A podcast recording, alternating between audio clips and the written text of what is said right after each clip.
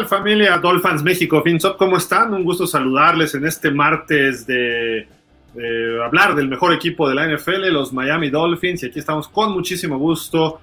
Eh, Antón Selva, Javier Roldán, Gildardo Figueroa, su servidor, y está ahorita Fernando Ramírez, pero justo ahorita entró y le dio pena y se salió, pero ahorita regresa. Así que estamos aquí con ustedes, un gusto saludarlos a todos. Ahí viene ya el buen Fer, nada más para que vean que sí, le dio pena, así dijo, ay no, me espero un poquito. Pero bueno, ¿cómo estás? Primero que nada vamos a saludar por acá abajo, vamos a empezar. Javi, ¿cómo estás? Buenas noches. Bien, buenas noches, este, Fer, Anton Hill, Dolphins, pues ya listo para hablar de las noticias de hoy y lo que ocurrió el fin de semana. De acuerdo, bastantes noticias hoy precisamente. Fer, ¿cómo estás? A, ver si te puedes subir un poquito. Se tapa tu nombre. Ándale. Ahí estamos, ¿no? Ahí estás. ¿Cómo estás, Fer? Buenas noches. Buenas noches, Gil, Antón, Javi, Dolphins, un gusto como siempre. Los martes y ahora con muy buenas noticias para Miami. Creo que son noticias más buenas que, que malas, por así decirlo. Venimos de una semana interesante, entonces vamos a darle. Y también saludamos a Antón Selva. Antón, ¿cómo estás? ¿Qué dices? Hola, Fer, Javi, Gil. Buenas noches, este, post Halloween ya viendo nuestros caramelitos con estos canjes interesantes para reforzar áreas no tan necesarias, pero con vista a un buen futuro, con buena edad y con buenos números actuales, ¿no? Sí, sin duda, pues hoy fue el día límite, ¿no? Para hacer trades en la NFL y Miami estuvo activo, fue el equipo más activo junto con Chicago quizá desde ayer. Eh, pues hay dos eh, nuevos jugadores en los Dolphins, se va uno y aparte se van algunos picks. ¿no? Para empezar, bueno, pues tenemos que iniciar con el jugador que quizá robó los espectaculares el día de hoy, los titulares, mejor dicho, en lo que se refiere a la NFL, fue Bradley Choff, este edge, defensive end, linebacker del equipo de los Broncos. Miami hace un trade por él y perdemos la única primera ronda que nos quedaba del año que entra porque se va en este trade a los Broncos y además otra, otro pick, ¿no? No recuerdo ahorita cuál es, pero ustedes me dirán. Y lo que me duele es ese primer pick, pero en este trade también se va Chase Edmonds. Chase Edmonds se va al equipo de los Broncos y pues hay que darle un nuevo contrato a Bradley Chow. Llega la defensiva, en fin, ahorita vamos a platicar de esos, de esos datos, ¿no? Y Chase Edmonds terminará jugando, aquí lo tenemos en pantalla, para los Broncos de Denver quizá quedó a deber mucho en Miami, eh, ha fallado en algunos momentos, pero bueno, Miami pierde un corredor y al ratito, ya casi en el horario de que iba a cerrar pues todas las transacciones, Miami anuncia que trae otro ex corredor del equipo de, bueno, ahora ex corredor, era corredor de los 49ers, Jeff Wilson. Quizás San Francisco ya le sobraba un corredor con la llegada de Christian McCaffrey. Eh, Mike McDaniel dijo, pues Chase Edmonds no ha sido lo que yo he querido, vamos a traernos a alguien que conoce el sistema, así como Raheem Mostert, Jeff Wilson puede apoyarnos bastante y creo que no es mala opción. Eh, se mejora un poco con respecto a Chase Edmonds, pero bueno, eso creo que ahorita lo vamos a platicar. Eh, Fer, ¿cómo viste estos movimientos? Y si tienen el dato exacto de los picks, porque me acuerdo que es primera ronda, pero no me acuerdo eh, qué otro, es una segunda o cuarta, no me acuerdo lo de Bradley Chop. Es primera ronda y una cuarta ronda, ¿no? Del 2000, bueno, la primera ronda es la que viene, que es proveniente de los Niners. Y la cuarta ronda es del 2023, si no estoy, perdón, del 2024, si no estoy equivocado, ¿no? Ok. Y obviamente, una, bueno, del 23 y la otra del 24. Es correcto. Y, este Chase Edmonds, ¿no? Es, ese es el canje completo que, que se dio por Chop. A mí me gusta. A mí me gusta porque es, obviamente, es un jugador élite que está dentro de los 10 primeros en su posición Ahora Miami tiene tres jugadores dentro de los 15 primeros jugadores en esa posición. Son interesantes cómo los va a ir rotando eh, el coach Boyer, cómo puede jugar con los tres incluso eh, al mismo tiempo. Me estoy refiriendo a, obviamente, Jalen Phillips, a este Chop y a este, el otro a la defensiva que apenas, perdón. Ingram, Ogba. No, Melvin Ingram, a este Melvin Ingram. Sí, creo que ellos tres podrían jugar al mismo tiempo, o incluso va también, ¿no? Como alternándolos o incluso metiéndolo a uno como linebacker eh, interior. Creo que será interesante ver cómo los va, cómo los va a acomodar el coach. me da esperanzas de que haya más presión al coreback, obviamente, de que ayude también a detener la carrera, porque es importante, es nuestra dolencia más grande en, en la zona defensiva, ¿no? Y en cuanto al corredor de una vez, o ahorita lo vemos. Si quieres ahí, vamos con Javi. Hace rato escuchamos a Antonio Fer en pausa, pero Javi, ¿tú qué opinas de Bradley Choff? ¿Te gusta este, este trade? En sí, el trade sí, pero hay un detalle. No me gusta porque creo que no era una necesidad del equipo, porque tenías que reforzar la línea ofensiva como diera lugar al ver ya lo de la lesión de Eikenberg esta semana. Entonces, el talento que tiene Bradley Shaw, pues quizá este, a lo mejor eh, todavía no lo tenga ni Phillips ni, ni Baker. A lo mejor con la llegada de Chop puede hacer que ambos retomen el nivel como lo hizo Baker en su momento con este con Calvanoy. Ojalá y sea para que el equipo este, pueda subir a ese nivel y la defensa este, mejore en cuestiones como detener la carrera.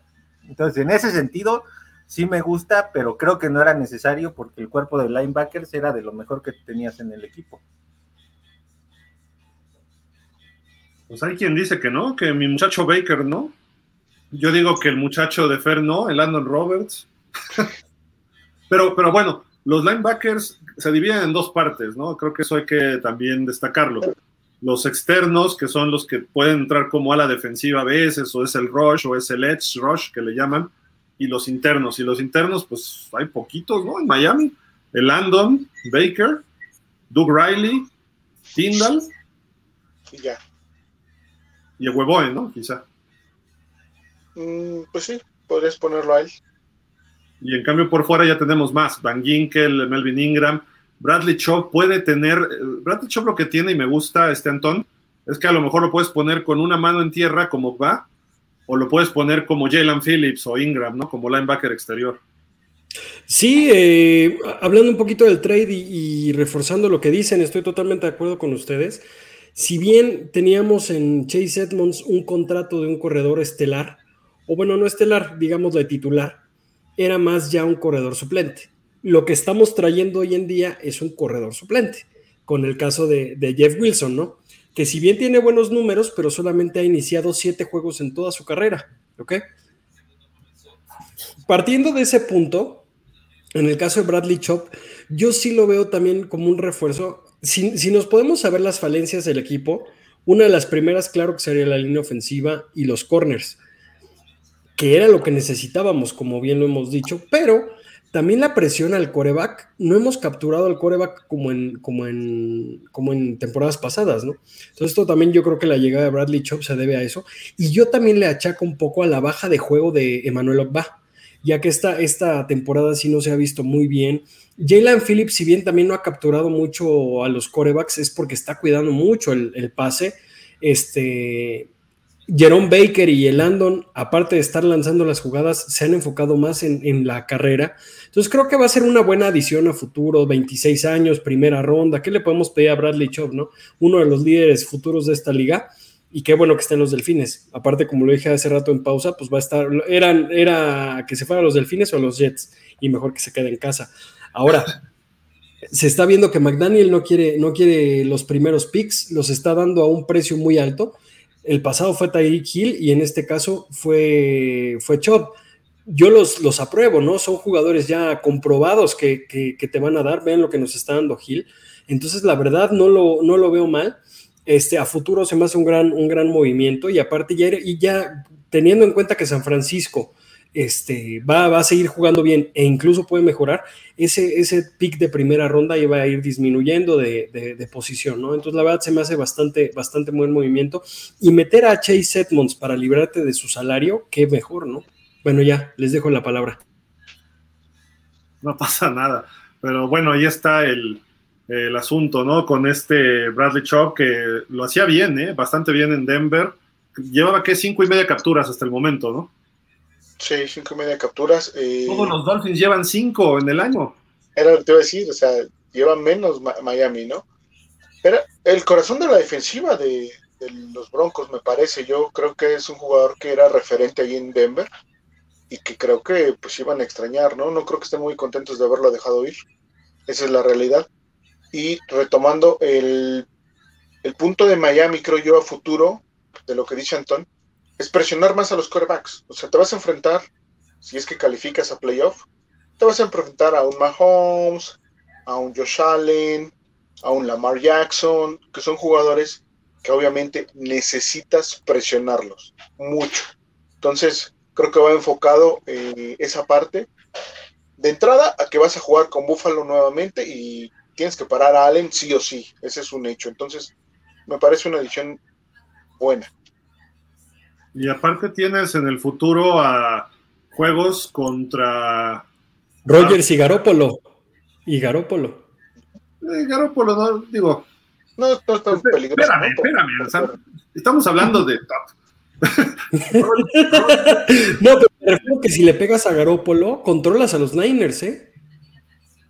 Pero te pueden correr ellos y ahora con McCaffrey va a ser, eso es cierto, va a ser más complicado, ¿no? Y eso le beneficia a Garópolo. Pero yo me refiero, por ejemplo, a Herbert, a Rogers y a Allen, que son pasadores, los, los gunslingers, ¿no? Que se le conoce. Tienes que ponerles mucha presión y durante todo el juego. Entonces, se te cansa Melvin Ingram porque está muy panzón y está muy viejito, porque eso, eso le está pasando. Ahí Bradley Choff se te cansa, este, bueno, Trey, Flowers ni siquiera ha jugado, ¿no? Se lesionó, jugó un rato y se lesionó. Entonces ya tienes esa combinación ahí que puede ponerle presión al coreback, agregando por, por dentro a Wilkins y a Raquan Davis y a Zach Silver, que pone muy mucha presión también como a la defensiva. Entonces creo que este punto va a ser ahora una, eh, una fortaleza de los Dolphins. Sí me, yo personalmente no hubiera ido por un linebacker edge o esta posición que maneje Bradley Chubb, este híbrido, yo me hubiera ido por un tackle ofensivo o por otro hogar, no sé. Probablemente tackle ofensivo y tackle derecho. Pero bueno, no, no lo veo mal en ese sentido de que es un jugador estelar. Pero también nos va a quitar tope salarial para firmar otros jugadores después de esta temporada. Y no era una necesidad vital para Miami. Yo ahorita tampoco es que hubiera muchos corners disponibles, ¿verdad? Eso era la realidad. Vimos que uno se fue a Pittsburgh, Willie Jackson, de Washington, entonces, no, así como que no, no había un corner que dijeras, te lo compro ahorita, ¿no? Entonces, creo que por ahí va. Y yo sí hubiera visto varios linieros ofensivos. Y mencionamos a Taylor Moton, mencionamos a Tevin Jenkins. Esos dos tackles hubieran caído muy bien a Miami. Alguno de ellos, me refiero, ¿no? Para complementar del otro lado a, a Terron Amster, que ya regresa Austin Jackson. Bueno, pues qué bueno, ¿no? Pero Austin Jackson sabemos que no, no ha dado su nivel. Entonces, digo, hoy lo vemos como qué bueno que regresó, porque estaba Greg Little y Shell, ¿no? Pero pues no, es que les esté ganando al mejor tackle de la liga, obviamente, ¿no? Ese puesto. Pero en fin, Bradley Chop, buena adquisición, ¿eh? Y creo que sí, la, clave es ir tras los corebacks rivales, ¿no? Sí, totalmente. Y Shell no lo ha hecho nada mal, ¿eh? Creo que lo ha hecho incluso mejor que Austin Jackson. Me preocupa esa, esa carencia que Austin Jackson no creo que lo veamos eh, al lado de Terrón. Me preocupa más que empiece a ajustar la línea y ponga a Austin Jackson de tackle derecho, a Shell lo ponga de guardia izquierdo. Eso es, eso es lo preocupante de esta línea.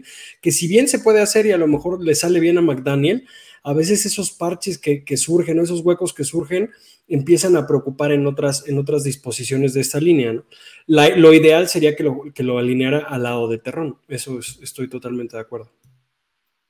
Ok, o que le dieras continuidad a lo que vienes trabajando porque les ha funcionado en los últimos juegos, ¿no? Independientemente de quién sea el rival, ha bajado la presión a tú, ha bajado las capturas, han, bajado los golpes. Entonces, en ese aspecto, creo que se venía trabajando continuamente con la misma línea y ahora con la lesión de Eikenberg que se va a, a Injury Reserve, pues ya prácticamente rompes con esa, con esa continuidad, ¿no? Dijo el lunes Mike McDaniel, estuve viendo su conferencia, le preguntaron sobre la línea ofensiva y concretamente por Aikenberg si venía algún cambio por el deadline de, hoy, ¿no? Del trades, de los trades. Y empezó a payasear como acostumbra. Este, mucha gente se lo aplaude, para mi gusto es bajo, es, está ganando tiempo para, digo una payasada para tapar y después pensar qué digo y luego se queda, eh, o sea, creo que gana tiempo ahí, está pajareando un poco la verdad tiene que contestar directo, concreto, preciso y macizo, como lo hace Belichick o como lo hace Andy Reid. Eh, una cosa es cotorrear a veces, pero ya se pasa del bully a la prensa Y este, pero bueno, eso es un asunto aparte de Mike McDaniel que tiene que mejorar. Eh, pero el rollo es que él dijo, hemos visto mucha mejoría con, con tanto Frankie Smith como los coaches de línea ofensiva, hemos visto mucha mejoría en lo que va del año. Y ustedes vean el proceso y dice lo que hemos visto en video. Eso es lo que queremos que contesten, no sus payasadas, ¿no? Pero bueno, y este, y lo contestó después. Y dices, eso está bien, qué bueno, pero no se está viendo todavía en el juego. Quizá Robert Hunt sí ha mejorado mucho de los primeros juegos. El guardia izquierdo que jugó esta semana, Robert Jones, en lugar de Aikenberg, pues creo que se vio mejor que Aikenberg. Eh, Connor Williams y Teron Amstead lo están haciendo bien, de hecho están muy bien rancados, ahorita vamos a ver eso. Pero el tackle derecho sigue siendo nulo, aunque regrese Austin Jackson, creo que sigue ahí siendo nulo. No sé qué opinas. Sí, correcto, correcto. De hecho, de hecho va a ser importante ver dos, dos jugadores. Uno, como lo mencionas, eh, nuestro Austin Jackson, flamante primera temporada del 2020.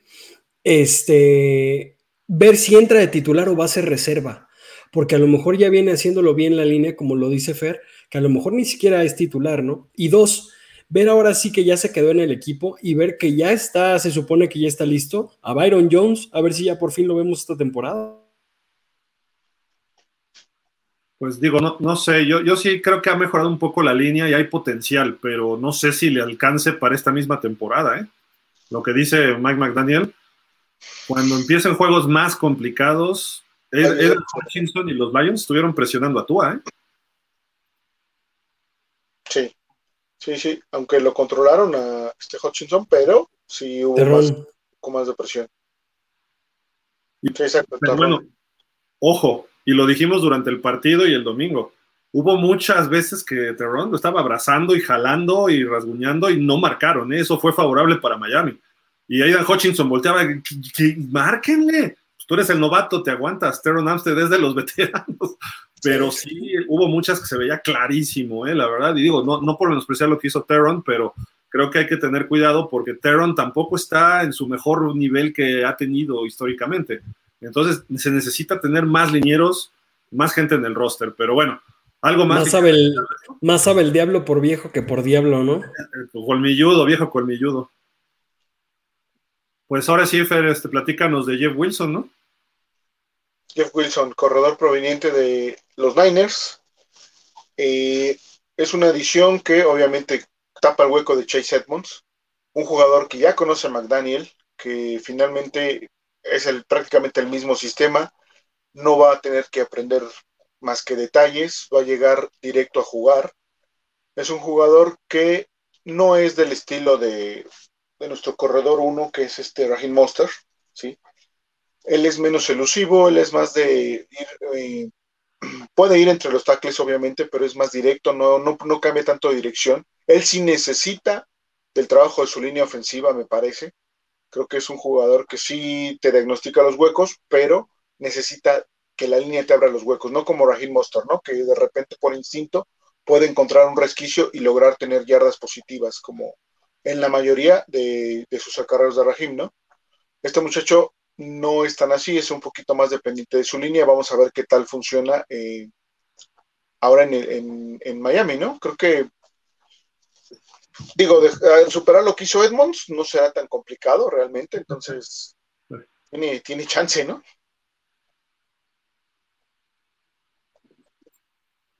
Correcto. Javi, ¿Qué nos platicas de Jeff Wilson? ¿Te gustó esta adquisición de los Dolphins el día de hoy? Eh, ¿Crees que pueda ¿Crees que es mejora de Chase Edmonds? ¿Crees que pueda mejorar?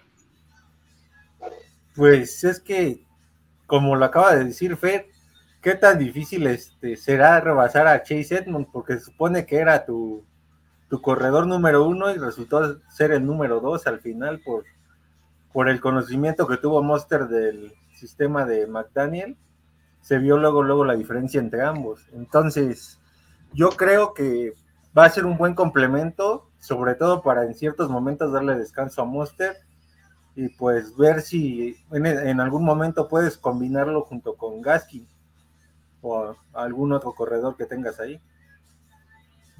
¿Quiénes quedan? Este está Monster, está ahora Wilson, está Gaskin y está Ahmed. Son todos, ¿verdad? Los Son todos. Sí. Y Ale Kingold de full, ¿no? Correcto. ¿Cómo, cómo viste esto, este, Antón? Pues bien, como lo, como lo acabo de decir, este, en Chase Edmonds teníamos un contrato de un jugador titular, se cambia por un, por un corredor, por un corredor eh, suplente, eh, no fue drafteado, llegó a San Francisco como agente libre. En sus tres temporadas con San Francisco solo ha iniciado cinco juegos. Este, esta temporada, no es cierto, seis juegos, perdón, uno de postemporada y esta temporada estaba teniendo buenos números, aunque su mejor, aunque su mejor temporada había sido la, 2020. Ahora, siendo, siendo pragmáticamente honestos, con que atrape dos, balones, ya hizo más que Chase Edmonds en el equipo. Entonces no nos podemos Uno de touchdown y un pase pantalla y ya. Es correcto. Ya con eso está saldado este cambio porque le vamos a pagar menos que a Chase Edmonds y aparte nos liberamos de nuestro espacio de salario pero creo que lo valioso de este, de este intercambio o la, o la carnita, digamos, de este intercambio es aplaudirle al buen trabajo que ha hecho Mostert, que él iba a ser el suplente y que ha tomado el, el, balón de titular y lo ha hecho bastante bien sin tener línea y ha salido adelante, ¿no? Y Jeff Wilson yo lo veo muy parecido a Mostert, hasta en su forma de correr y desde lo que veía en San Francisco, está más joven. Mostert quizás sea una resolución a corto plazo, ¿eh? A lo mejor Wilson lo vamos a ver varios años en Miami. Eh, y conoce el sistema de McDaniel, van a aplicar el mismo. Entonces, digo, creo que en cuanto a sistema, esquema y todas las cuestiones, le va a seguir ayudando y beneficiando lo que está haciendo Mike McDaniel. Quizá Chase Edmonds nunca le entendió, a lo mejor no le entendió al sistema, más allá de tirar dos pases, ¿no? Porque cuando de repente corría y no lo hacía tan mal Chase Edmonds. De hecho, tuvo un carrerón en el juego contra Ravens, que por poco se va hasta touchdown al final eh, y tuvo dos, tres acarreos buenos en, cada partido, pero dos o tres nada más. Monster puede tener ocho acarreos muy buenos, ¿no? Y aparte los de batalla, ¿no? De uno o dos yardas, pero Edmonds a veces le daban el balón y perdía yardas, mientras que Monster por lo menos ganaba dos o una yardita. por lo, el peor de los escenarios quedaba en la línea de golpeo y Chase Edmonds no. Y creo que Wilson tiene ese factor también, que puede pegar y caer adelante. Su promedio de yardas en los últimos cinco juegos es de 5.4 yardas, o sea, me parece que es bastante decente o respetable, ¿no? Mejor que el que tenemos nosotros. Y tiene dos touchdowns, exacto. Tiene dos touchdowns en, los últimos cinco juegos. Entonces, puede ser una adición también muy interesante, ya que lo conoce McDaniel, ¿no? Y, hay cambios. Perdón, Gil. Sí, no, no, adelante, adelante. Hay cambios en los equipos que se dan, por ejemplo, el, el caso de Bradley Chop, yo creo que eh, los Broncos sabían que no quería estar en, el equipo y que no iba a renovar y por eso se da. Pero en el caso, en el caso de Jeff Wilson es puntual. McCaffrey, él sabe que ya no va a tener oportunidad, entonces fue su válvula de escape para, para tener un contacto más con el balón más, más tiempo y pues qué mejor opción irte con tu ex coach, con un, con un equipo que necesita corredores y con un compadre tuyo que también se lleva muy bien con, con Monster, ¿no? Sí, sí, correcto. Y en el caso. Fer, Fer, dale, dale. No, este, bueno, es que me iba, me iba a salir del tema con un comentario, pero ahorita lo, lo hacemos. No, hazlo de una vez. Ya, ya me sacaste a mí de mi idea, entonces ya. Sí, perdón. Es que por lo que decía Antón de, de este muchacho, que bueno, lo que lo catapulta a Miami, pues es básicamente el que ya no va a jugar, ¿no? El caso de, de Chop, este, pues obviamente que ya no quería estar en Denver, pero también que pues su cuñado juega con Miami, ¿no? ¿Es su cuñado? Brandon Jones. ¿A poco? Es correcto. Ya hasta nos metimos a la vida privada y todo. Oh. Pues, de hecho, en Instagram. ¿Con la hermana de Wilson? ¿O Wilson con la hermana de.? Eh, no, no, no. Chop está casado con la hermana de Brandon Jones. Ah, Bradley Chop. Pensé que Wilson. Ok, ok. Chop, Chop. Okay. De hecho, hoy hubo tres llamados en Instagram: Brandon Jones a Chop, eh, Raheem Mostert a Wilson, y el único que no llegó, que fue el de Tyreek Hill, ¿no? Que por ahí salió también, también hablándole a su amigo que lo extraña. A, mí me sorprendió, creo que fue tweet de Tyreek, ¿no? Puso Bradley Chop de verdad, pero no puso ni de feliz ni de enojado, se podía haber visto de dos lados, ¿no? Sí. Pero creo que sí fue muy favorable, porque él estaba jugando, no sé qué jueguito de video en este Twitch, y ahí estaba dándole y todo, y de repente se enteró del trade por Bradley Chubb, y fue de sorpresa, para, pero favorable. Y yo pensé que no, porque como jugaban en contra en Denver y en Kansas, dije, a lo mejor sí se traen algún pique, ¿no? Pero, pero no, fue, fue favorable. Estuve, estuve dudando hasta que ya después vi otros comentarios, ¿no? Pero, pero dices, wow. Y él estaba llamando desde ayer, como dice Antón, a que viniera eh, a Miami Karim Hunt. ¿no? Dijo, te extraño, yo también, y hermanito, y mua, mua, mua, y besos por aquí, besos por allá, pero Karim Hunt se quedó en Cleveland, ¿no? También hubiera estado excelente, ¿no? Hubiera sido mejor que Jeff Wilson. Sí, por supuesto. Pero bueno. Javi, ¿qué onda? Pues mm, te digo que a, a mí, como segunda opción, pues me, me parece de lo mejor. Y pues esperemos que este por lo menos acumule 200 yardas en lo que resta de la temporada. Javi, te pregunto a ti, a, bueno, y a todos, todos nuestros amigos Dolphins, familia Dolphins, ¿Miami es mejor equipo hoy que lo que era en la mañana? Eh, respecto a la defensiva, sí. A la ofensiva yo creo que pues sigue igual. igual. Y esperemos que el rol de, de Chop sea a lo mejor de un posible capitán del equipo. Sí. A eso debería de apuntar, ¿no? Sí. Ahí debería estar. ¿Tú crees que es mejor Miami ahorita ya en la tarde de lo que era en la mañana? Sí. Sí, sí, la, la adición de Chop eh, da para pensar que es mejor equipo Miami. Y, y Wilson es mejor que Chase Edmonds, ¿no?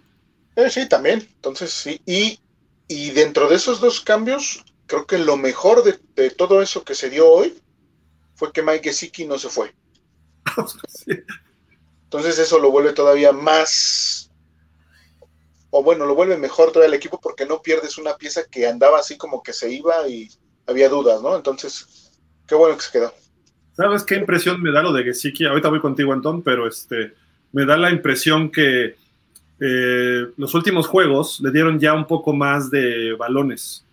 Como a lo mejor lo habló Mike McDaniel con él. Yo hasta vacilé hace dos semanas. ¿Para qué lo abrazas si ya lo vas a cortar y deja a mi muchacho y cosas así, no?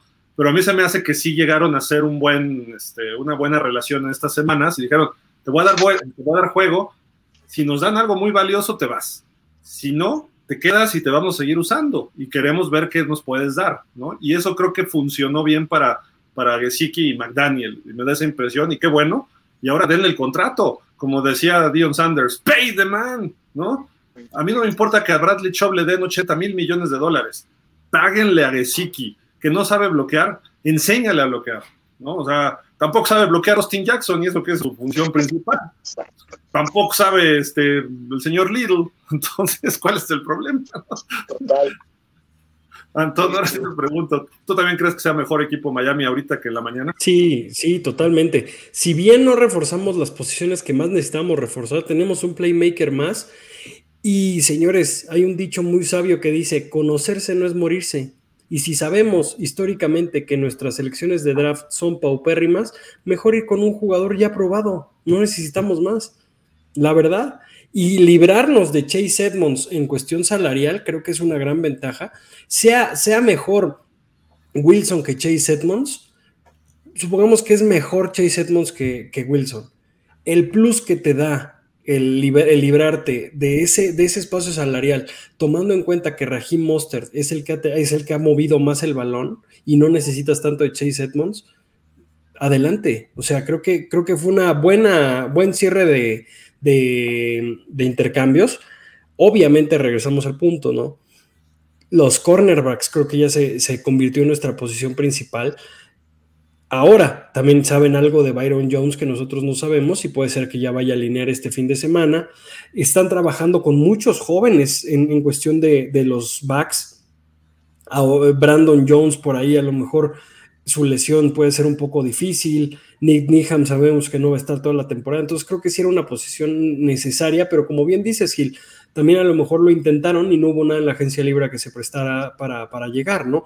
También no vamos a, a dar a Holland por un cornerback, ¿no? O sea, hablando, hablando en plata. Ahora, la línea ofensiva se ha rumorado, y Frankie Smith también lo ha dicho, que ya están trabajando mejor y se ha notado qué tanto ¿qué tanto es el techo de esta línea ofensiva con los parches, con Liam Eikenberg lesionado, que mínimo va a estar cuatro semanas fuera? Pero, ¿qué tanto es el techo? O sea, ¿qué, estamos, qué podemos esperar de esta línea más bien? Sí, correcto. Ahí creo que está la clave, ¿eh? a ver qué pasa con estos linieros ofensivos. Pero bueno, vamos a... Eh, ¿Algo más que quieran hablar de los trades? Este, de lo que pudo ser, lo que no pudo ser. Mm, no, creo que no. Creo que todos nos quedamos con las ganas de un liniero ofensivo, ¿no?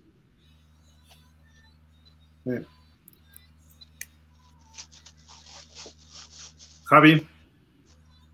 No, no, porque incluso este previo a que se diera la noticia de previo a que se diera la noticia de Shop, todavía ayer y antier se estaba manejando que incluso podía llegar Jerry Judy como opción este de cambio a de Broncos a Miami. Entonces, es que sabes qué pasa, no sé si recuerdan, yo les comenté que había un jugador que estaba ahí posiblemente de trade y que era importante que él aceptara o que él decidiera seguir, si era Cedric Wilson. Él era el que, realmente él era la moneda de cambio para Miami. Cada quien pensó algo diferente, ¿eh? porque yo ya les confesé mi pensamiento fuera, de, fuera, fuera del aire, pero pues ya me voy a descarar al rato si quieren. de una vez descárate, ya dinos. Como dice Fer, que desde la mañana están hablando mucho de Denver y Miami, y, se, y decían, no, y es un, es un nombre que va a dejar en shock a todos, porque pues Bradley Chubb, yo creo que nadie esperaba que iba a salir de Denver, ya ni siquiera llegar a Miami, ¿no? Sino salir de Denver. Entonces yo la no pensé en él. Y yo dije, Patrick Surtain va a regresar, va a regresar con su papi, o sea, ya es, es hoy. y no, y pues no. No, no, no, era Cedric Wilson el otro, que probablemente se movía, pero no, no quiso irse, él dijo que aquí está en Miami está a gusto y nos sigue debiendo Cedric Wilson, esa es la realidad, ¿no? Entonces lo seguimos esperando, vamos a ver cuándo llega. No, y, curiosamente, ahorita se puede decir que el beneficiado de estos trades es Miami, porque por ejemplo, se quitó de encima a Raquan Smith esta semana. Entonces, simplemente eso va, este, va a ser muy diferente cómo va, este, cómo va a presionar la defensiva de Chicago con o sin él, que ya es muy diferente. Hubiera estado genial, Javi, que estuviera allá y se viniera para acá y los enfrentara la siguiente semana. Eso hubiera estado. Nos al lentón. Nos salió más barato, ¿eh? Nos salió más barato Bradley Chop de lo que pagaron los Ravens por, por Raquan Smith. Sí, pero se llevaron mejor jugador los Ravens, ¿no? Creo que el día de hoy quien ganó en, en general en todos los equipos, ya lo comentamos, fueron los Ravens. Pero sabes qué, yo creo que le pagan más a un Rush que a un linebacker interior hoy en día en la NFL, ¿eh? Sí, también. Nos va a costar más caro Bradley Shaw el contrato que lo de Roquan. No se preocupen, mi amigo Greer lo va a negociar. Bueno, yo hoy, bueno, mañana viajo a Miami, llego con el señor Ross y con mi futura esposa, la hija del señor Ross, y le voy a decir, por favor me corres a Greer, así, ahorita. Yo dije estos dos trades hoy, así, Así se lo dije y no me hizo caso. Taylor Moton y Lamar Jackson. mandabas a quien tú quisieras, a Carolina, o le dabas picks y te traías a Lamar Jackson y tú, a ah, gracias, te vendimos mejor porque ya tuviste dos juegos muy buenos. Vete con los, vete con los cuervos, ayúdale a Harbaugh. Él toma decisiones en cuarta muy locas. Nosotros necesitamos un coreback móvil porque no tenemos línea. Necesitamos un coreback que lance largo porque tenemos a Tyreek Hill y a Jalen Waddle. Entonces, este era el trade. Mañana viajo a Miami y le voy a pedir la renuncia al señor Chris Greer. ¿Sabes, ¿Sabes qué te faltó en esa imagen, Gil? Una nieve. ¿De qué sabor la querías? No, por eso, o sea, por eso digo, esto es lo que necesitábamos decirle al señor Chris Greer, pero el señor no me contestó ayer. Tengo un problema, no he pagado mi tarjeta amigo, entonces por eso no pude hablarle directamente, pero sí le mandé un mail a Ross, le dije, ¿qué ole? O sea, ¿qué onda? solo, solo dos cosas. Una, eh, ya lo comentamos en pausa, pero lo vuelvo a decir. Con estos, con estos, eh, con Bradley Chop, con todos los contratos que se vienen encima de los delfines, yo creo que sí es un espaldarazo a Tua de que no va a haber cambio de coreback y menos por la mar, porque no va a haber dinero que alcance para pagarle. Y otro, que ahora ya no venderíamos humo, sino más bien el trade que a todos nos convenció cuando, cuando Javi lo, lo dijo, fue el que comentó Javi. Yo creo que ese es el, el, el, trade que todo fan de Miami lo esperaba. Es el, uno de los top dos tackles derechos de la liga con, con un super corredor. Ahora sí que, que lo diga Javi. ¿Cuál trade? El que nos puso en el grupo. Ah, de ayer, ¿no? El de ayer pero eh, se veía muy complicado que se diera. ¿Cuál era? ¿Cuál era? Javi, ya platícanos. Ahorita te lo digo. Es el de. Déjame acordarme. Era Conklin y Karim Hunt. Y, Karim Hunt, ajá. Por Gesicki y la ronda del draft del 2023. Ajá, pero era el menos recomendable porque eh, pues la salida de Gesicki te iba a impactar de manera negativa. Entonces, no. A mí no me agradaba tanto ese trade. Yo soy de los que al final hoy termino feliz porque digo, Gesicki se queda, Gesicki se queda y espero que a lo mejor no le des cinco años, dale dos, dale dos si quieres, o posiblemente tres, pero tienes una ala cerrada que te sirva hasta como receptor, entonces ojalá y McDaniel lo entienda de que a lo mejor no va a ser George Kittle, pero te va a dar más profundidad en cuanto a los pases este, medios y largos. Entonces, ahí tienes una ventaja que no en cualquier ofensiva de la NFL en estos momentos se tiene. De acuerdo, pues ahí están los trades del día de hoy. Eh, Miami se hace de Bradley Chop y de Jeff Wilson. Y perdemos, no vamos a tener pick de primera ronda hasta ahorita. Pudiera haber otros tipos de trades que Miami pudiera recuperar eh, una primera ronda el año que entra, vamos a ver, ¿no? Pero bueno, en fin, eso es lo que hay hasta el momento. Pues vámonos a lo de esta semana, ¿no? Para darle velocidad. Eh, ¿Qué es lo que pasó el domingo allá en, eh, concretamente en Detroit? Pues explota la ofensiva, pero bueno, hablando de Gesicki, Mike Gesicki se convierte en el segundo mejor tight end de todos los tiempos de los Dolphins en cuanto a yardas eh, por pase, 2.490. Eh, no podías deshacerte de él hoy, pero bien se queda en Miami.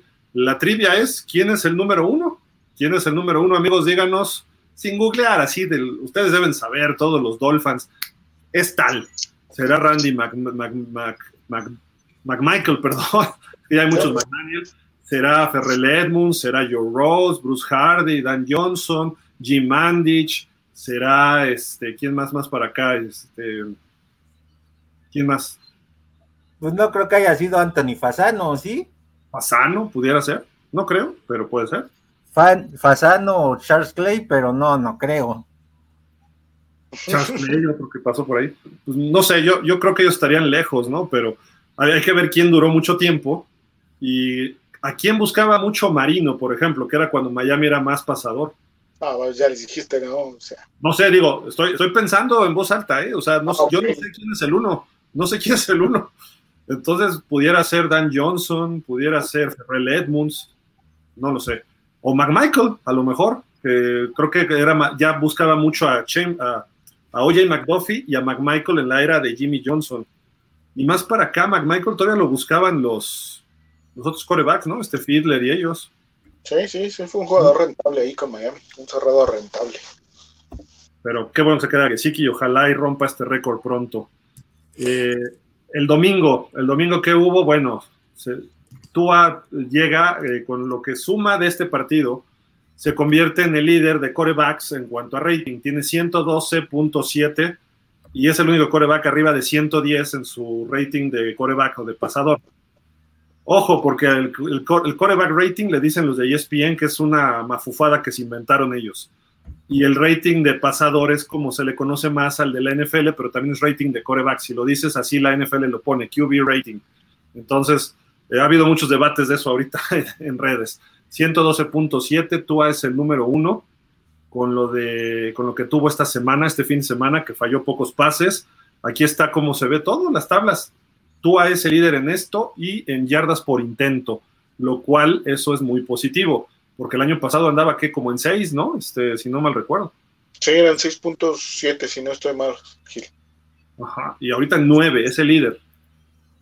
Eso, eso es positivo, está lanzando ya más profundo, eh, está atacando muy bien los espacios que están encontrando Tyreek y Jalen Waddle y supera en rating a Mahomes, a Gino Smith, por Dios, ¿quién es Gino Smith?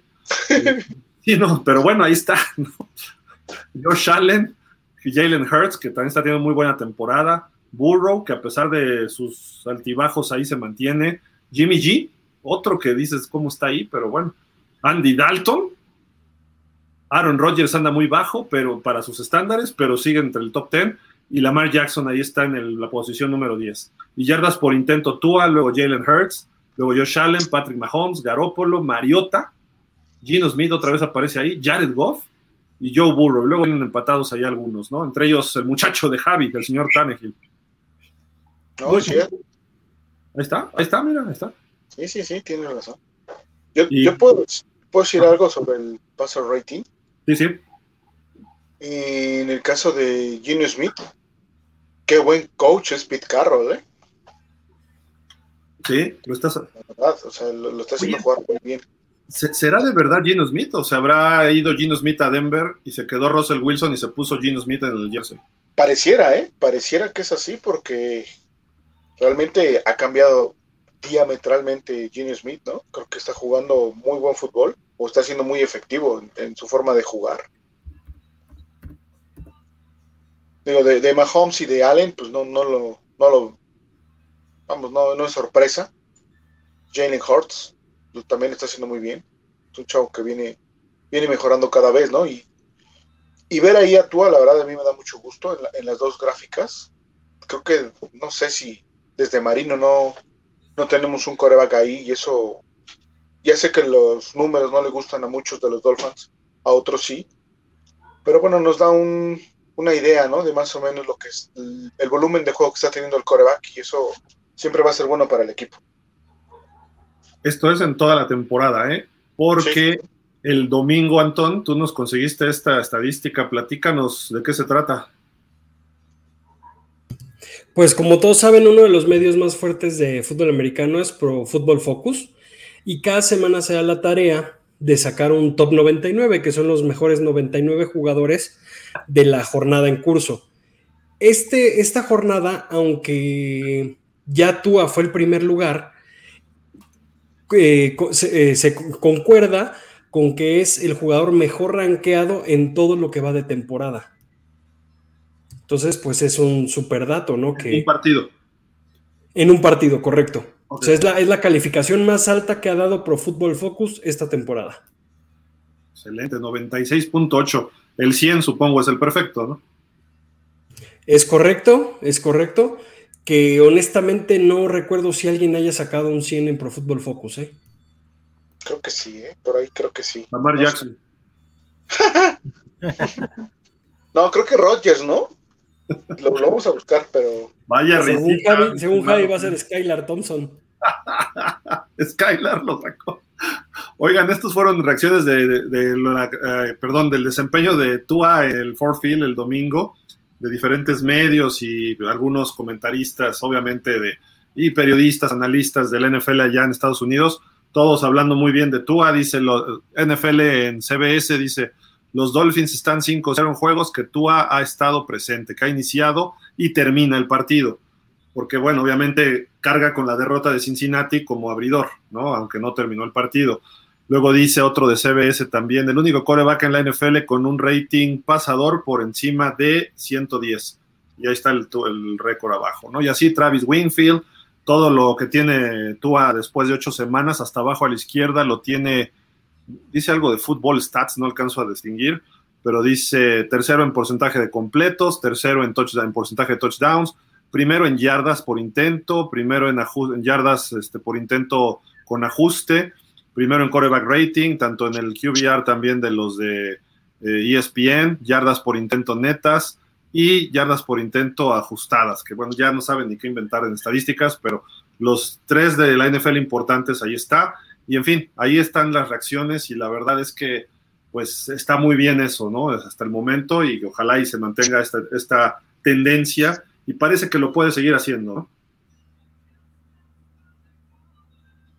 Sí, yo creo que sí, yo creo que los juegos que vienen, aunque no son fáciles, porque ningún juego es fácil, y más ir ahorita a Chicago, va a ser una prueba interesante también para, para Tua, para esa ofensiva, y ojalá lo siga manteniendo, ¿no? Creo que está entrando en un ritmo interesante que puede catapultar a Miami si lo hacen correctamente todos, que la defensa haga su chamba, porque la verdad, este juego pasado no hubo defensa en el primer medio, esa parte. Creo que el que no haya ajustes o que no se den los ajustes, no hasta el medio tiempo, sino que se den los ajustes en el primer cuarto, al final del primer cuarto, que ya se haya ajustado la situación, no se vio. Entonces creo que sí es importante que de los dos, de los tres lados del balón haya buen fútbol para que se logre una racha interesante y prácticamente Miami al descanso esté, no sé, a lo mejor buscando posterior al descanso un par de victorias o tres victorias más para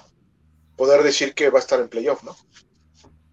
Todo indica que sí, todo indica que sí, salvo que nos pegue otra, otra, pues salud, otro virus de lesión, ¿no? Porque, lesiones en los jugadores clave, ¿no? En, en Tua, en Waddle, en Hill, incluso en Monster, ¿no? Podría ser que ah.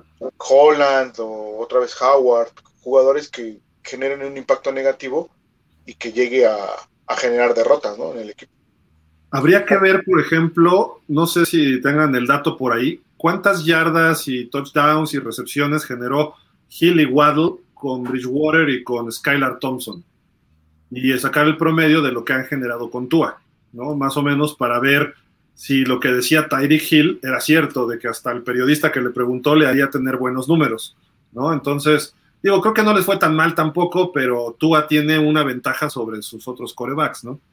Sí, hay una diferencia marcada, creo yo, ¿no? Algo bueno de ir esta semana a Chicago es que vamos a ir antes que los Jets y antes que los Bills. Y que si bien ellos también juegan en clima frío, es una ventaja para nosotros no ir en clima frío de Chicago, ¿no? Porque Chicago es uno de los estados con, con menor temperatura en invierno y que eso para, alguien que viene de la Florida, pues no es, no es nice. Alguien que viene de Hawái, que es peor. sí, claro. Y bueno, otras estadísticas rápidas de Tua acá en pases de touchdown y porcentaje de pases completos. Tua ya aparece en el top 10. La semana pasada todavía no, no estaba por ahí, pero ya tiene 12 pases de touchdown con los tres que tiró esta semana. Eh, se perdió pues prácticamente dos semanas y media, vamos a decir, casi tres juegos. Eh, para el promedio que lleva, significaría que estaría como algo así como en 17, 18, estaría en el tercer lugar sin bronca, ¿no? Sí, sin duda, creo que sí estaría pegándole ahí a Burrow y a Lamar, ¿no? Entre ellos creo que estaría colocado. Estaría por ahí. Y si hubiera tenido un partido como el del domingo o como el de Ravens, a lo mejor hasta estaría empatado con Mahomes o arriba, ¿no? Habría que, ver. Y creo que contra Minnesota se prestaba y contra Jets. Entonces, a lo mejor pudo haber tenido partidos de tres touchdowns por lo menos en cada uno de los dos. Hubieran sido seis más, 18 estaría entre Burrow y Allen. Y el de Cincinnati a lo mejor hubiera tirado uno más o dos, estaría empatado en primer lugar con Mahomes. Si, de acuerdo a cómo se dieron los juegos, ¿no? Y a lo que hemos visto de, de Tua hasta el momento. El porcentaje de completos ahí en tercero me sorprende que Stafford esté tan alto cuando está jugando pésimo el equipo de los Rams.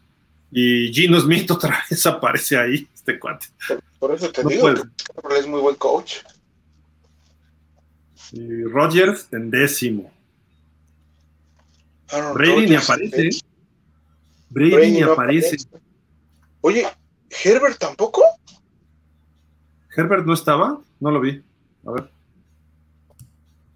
Herbert. Sí. Está igual que tú en touchdowns. Del lado derecho no está. Porcentajes no. De completo. Es que el problema, es que el problema es que Herbert lanza muchas veces el balón y muchas de esas no llegan a, atrapárselo. Estaba empatado con Tua la semana pasada en completos, porcentaje de completos, pero él no jugó y andaban en los 66. Tua tuvo muy buen juego que brincó al 69, entonces a lo mejor está bajito de Rodgers, ¿no? 66 puntos, una cosa así.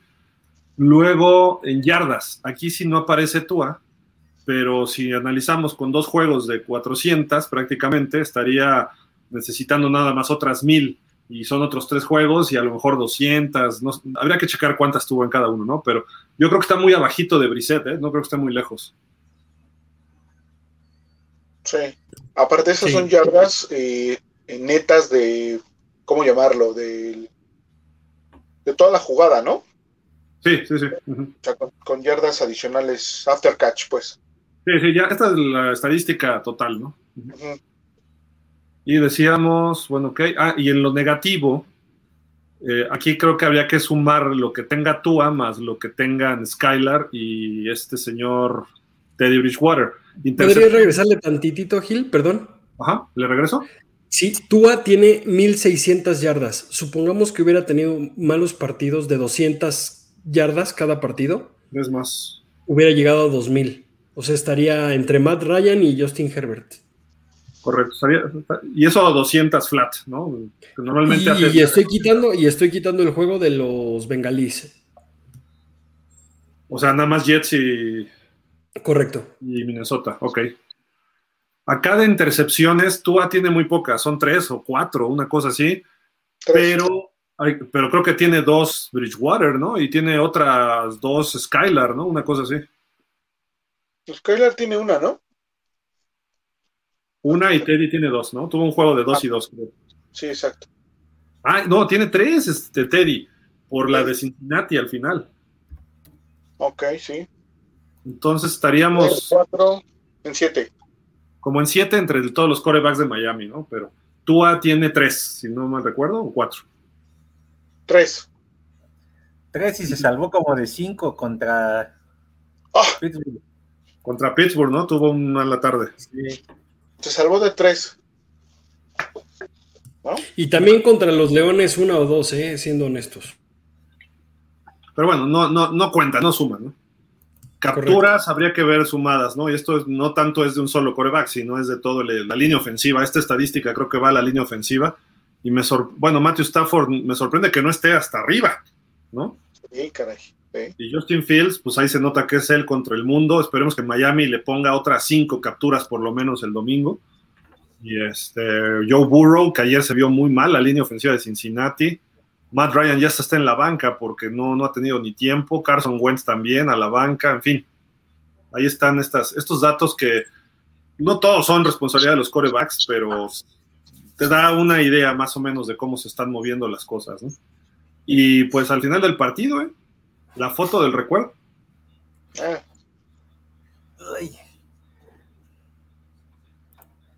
Lo estás regañando, ¿no? ¿Por qué me rompiste mi récord? ah, qué bueno, ¿no? Que lo va a felicitar. Creo que siempre será importante. Por tu boda. ¿Cómo? Le dijo felicidades por tu boda. Le dijo otra felicidades por tu divorcio. no, importante, ¿no? Siempre motivante que Dan Marino vaya y te diga que lo hiciste bien. Creo que a cualquiera le gustaría. Dan, Marino se ha mostrado siempre a favor de Tua, pero no se involucra tampoco, ni para un lado ni para otro. Llega y bien, jugaste bien. Cuando juega mal, ni se le acerca. O sea, también. qué? Si no sumas, no restes, ¿no? Veo, veo, veo a la Lumina de Miami esta temporada muy involucrado. Fuera de los 50 años, este, nuestros grandes eh, jugadores en, diversas posiciones los veo muy involucrados. Veo muchas veces en el estadio que enfocan a Jason Taylor, a Zach Thomas, la verdad eso también es bueno. A lo mejor también el equipo se siente identificado, se siente que este equipo puede llegar lejos.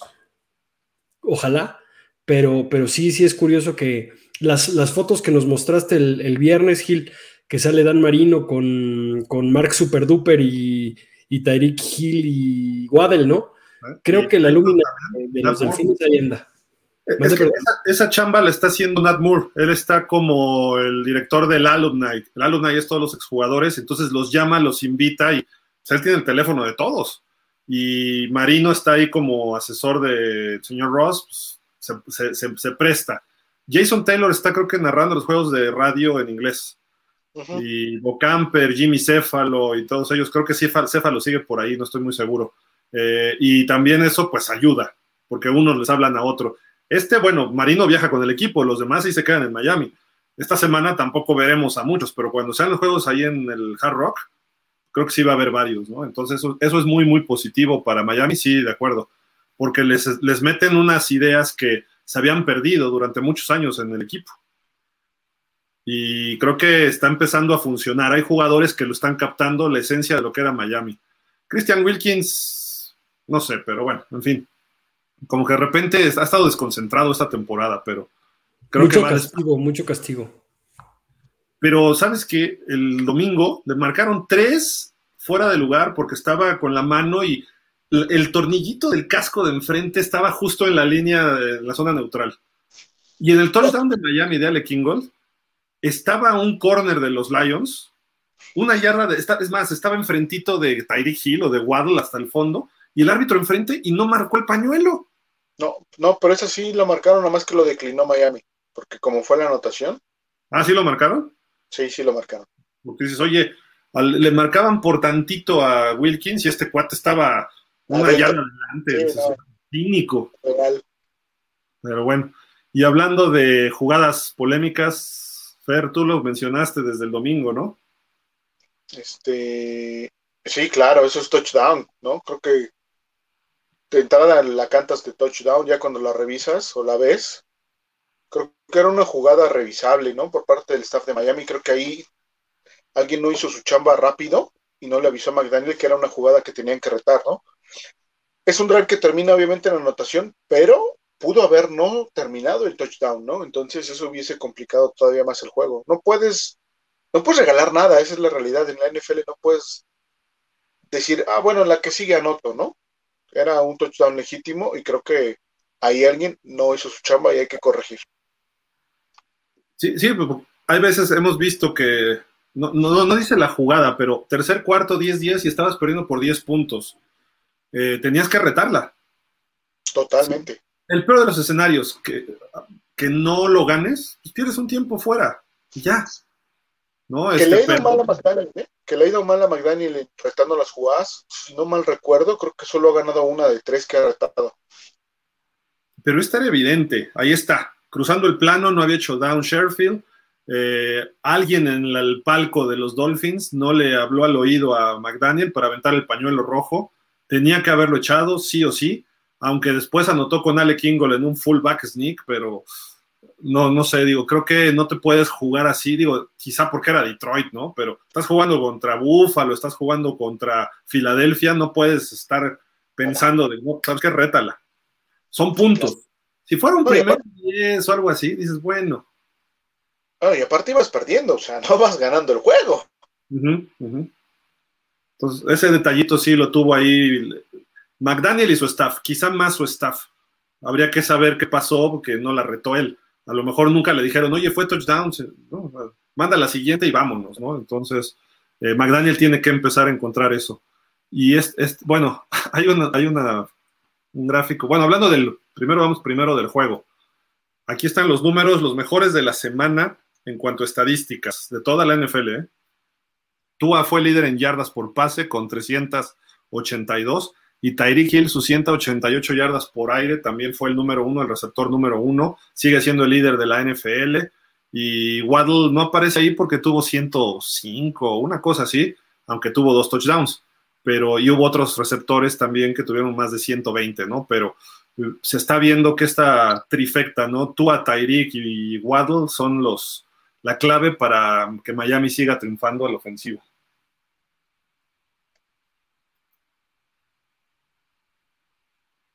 Junto, junto, perdón, junto con el game plan, también hay que darle un poco de mérito a, McDaniel que ha sabido, que ha sabido intercalar, si bien le falta meter a Gesicki en ese, en ese plan de juego, Tyreek Hill y Jalen Waddell han estado muy atinados, salvo las pifias que por ahí tuvo Jalen Waddell cuando, cuando se perdió, pero la verdad no le podemos decir nada, ¿no? Tenemos un par de receptores que ya, ya, ya, ni está, ya, ni, ya ni Obama, como dirían por ahí, ¿no? Este, curioso, los dos son de los más bajitos de la liga, ¿no? Y que, y que lo hemos visto saltar literalmente como un chita, es impresionante verlo saltar, ¿no? la verdad da gusto ver así, así al equipo. Ahí están sus 106 yardas en 8 recepciones, o sea, 20 recepciones. Tuvo creo que 25 completos Tua, 20 fueron a estos dos. Estamos hablando de un 75, no, un 80% de los pases completados de Tua son con estos dos, más o menos. Fueron 29. 29, ok. A mí lo que me, me encanta y me sorprende y me gusta mucho es el promedio de, de yardas por recepción de Tyreek Hill, ¿no? 15.7. Te da más de un más de un primero y diez por por jugada, ¿no? Casi un primero y diez y medio por jugada, ¿no? Y pocos jugadores tienen eso y qué bueno que está acá. Y también por ahí ya tienen. El promedio de Tyreek. Perdón, Gil. Perdón. Ajá. ¿Qué habías dicho? Waddle, ¿no? No. ¿No? No sé. Ok. Está bien. No, está bien. De Hill. El punto es que quiera, pónsela, es lo mismo. Sí, exacto. El que sea de los dos no importa. Pero sí es importante lo que decías, ¿no? Hay que, hay que balancear más, hay que distribuir mejor el juego, buscar más receptores, no ser tan evidente con ellos, ¿no? Creo que eso sería la cereza del pastel en lo que tiene que trabajar tú para que el ataque sea más variado y no te vuelvas predecible. Porque te llega por ahí un coordinador defensivo tipo de los Bills, Leslie Frazier, te llega un coordinador defensivo tipo Dan Quinn y te van a frenar. No vas a encontrarle la fórmula. ¿Y cómo? Primero pégale a Waddle y a Tyreek Hill ponle doble. Y ya con eso frenas a Miami. Esa es la realidad. Estamos indebles en ese aspecto. Y frenando estos dos con Tua, ya difícilmente, a lo mejor sí vas a ir con Gesicki, a lo mejor ya metes a Cedric Wilson y te va a producir algo, pero no te va a producir lo que hemos estado produciendo. Entonces, hay una fórmula muy sencilla de frenar este equipo. Y si también le pegas a Tua, también lo puedes frenar. O sea, hay dos, tres posibilidades de frenar a Miami hoy en día, a pesar de que se ve muy bien. Lo que pasa es que también hemos tenido la fortuna de encontrarnos con ciertos equipos en ciertos momentos. El caso de los Ravens, eh, el caso de este de Detroit, eh, Minnesota incluso pudimos producir bastante, pero pues sin Tua, ¿no? Pero no se pudo concretar el partido. Entonces, ojo, no estamos jugando como Filadelfia, que se ve completo en todos los aspectos. Y no digo que sea mejor su juego aéreo, sino que se ve un equipo muy sólido todo en conjunto. Línea, cor- corren, reciben. AJ Brown te puede tener tres recepciones de touchdown como Tyreek Hill. Pero si no es AJ Brown, tienes a Devonta Smith y tienes otros receptores y tienes ala cerrada. Acá en Miami, si le pegas a estos dos o controlas a estos dos, vamos a estar en problemas. Porque no corremos, no tenemos línea. O una simple lesión de entrenamiento, una, una, una tarde desafortunada que te tropieces, pues sí te pone la, la temporada en juego, ¿no? Quería nada más comentar, este, ya tienen apodo, ya por ahí también se los comenté, se llaman los Flash Brothers, que está súper padre el apodo, me pareció muy bueno. Este, y mientras se encuentren sanos junto con Tua, junto con Gesicki y la línea defendiendo poco, yo le auguro un gran, un gran pronóstico en los partidos a, este, a estos delfines a la ofensiva. Sí, así como estamos, playoff sin problema. Sin problema, así literal. Siempre y cuando estén de pies la trifecta. Y agregamos a Gesicki. Si empieza, si cae uno, si cae uno, todavía se pudiera rescatar algo. Eh, si es Tua va a ser más difícil, pero si cae Waddle, todavía se podría hacer algo. Pero si ya caen dos, de los que sean, ahí sí ya se vuelve el acabose. Entonces hay que seguir cuidando a ellos y a lo mejor ahorita es momento de repartirle a los demás, de, de repartir un poco, no nada más porque llega a las 2.000 yardas Tyreek Hill y pase y pase y pase, ¿no? Que Tyreek Hill ayude a jalar marca, ¿no? Este juego se prestó en primera porque era Detroit, ¿no? Pero en segunda porque la verdad Miami se vino abajo muy rápido. Estar 14-0 en el primer cuarto, abajo fue así como que, ups, ¿qué, qué está pasando, no? Entonces McDaniel tuvo que acelerar el ritmo del juego y eso propició que se dieran a lo mejor los números que se dieron, ¿no? Porque realmente previo al, al fumble antes de anotar, creo que el juego estaba manejándose de buena 7-0. manera. Miami Exacto. movió bien el balón y viene Braylon Sanders y pum, fumble, ¿no? Exacto, corriendo y pasando muy bien, haciéndolo bien.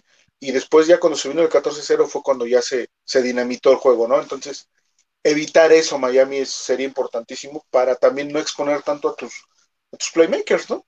Que hagan lo necesario. ¿Por qué? Por, las, por la época en la que estás jugando, ¿no? Ya más hacia adelante sí tienes que jugar con todo y, no hay más, ¿no? No, y ahorita ya noviembre, bueno, ahorita todavía como se postergó un poco la temporada, vamos a pensar que por ahí del Thanksgiving empiezan los catorrazos más fuertes. Normalmente era en noviembre, porque iniciabas la segunda mitad de la temporada en estas fechas. Ahorita ya todavía queda, la mitad va a ser la siguiente semana. Entonces, a partir del 15, 20 de noviembre, ya los equipos no van a llegar y te van a empujar, ¿eh? Ni los Jets, ni Texans, ni nadie. No, y que, y que en el papel para Miami, el, digamos que esa, esa etapa fuerte empieza el 4 de diciembre contra los Niners. ¿no? Porque ahí empiezas con los Niners. ¿Vale? Ese va a estar muy fuerte. Y luego viene Chargers y creo que Buffalo, ¿no? Seguidos. Exacto, exacto. Entonces ahí ya, ya es con todo, ¿no? Todo lo que tienes. Diciembre va a estar brutal. Entonces hay que llegar sanos a diciembre. Y de ahí, si sacas dos de esos tres juegos, va a estar muy bien en los playoffs. Y si le puedes pegar a Búfalo el otro, pues bueno, sería más que mejor, ¿no? nombre, y apellido, nombre y apellido, ¿no? Y apellido. Apellido. Y apellido. Eh, Bradley Chubb. Creo que Bradley Chubb está convocado para esos juegos por eso. La verdad, sí lo veo presionando a Garópolo, sí lo veo presionando a Herbert y sí lo veo presionando más a Super Yoshito. Esperemos que él sí sea el único defensivo que lo logre tirar esta temporada. Está cañón. A, mí, fíjate que de todos los equipos, de esos tres que vamos a enfrentar, los Chargers se han venido abajo por lesiones, ¿eh? También. Te pueden hacer daño por aire y de repente Eckler hace un jugadón, sí, no digo que no. Su defensiva también ya perdieron a su mejor corner. Y perdieron a Bousa, creo que hasta por todo el año. Entonces están perdiendo dos jugadores All Pro, no, no Pro Bowl, All Pro. Queda Khalil Mack y queda por ahí Derwin James, que los dos tienden a lesionarse. Entonces dices, bueno, a lo mejor llegan contra nosotros muy traqueteados, creo que se les puede ganar ese partido. Pero San Francisco está duro y Búfalo.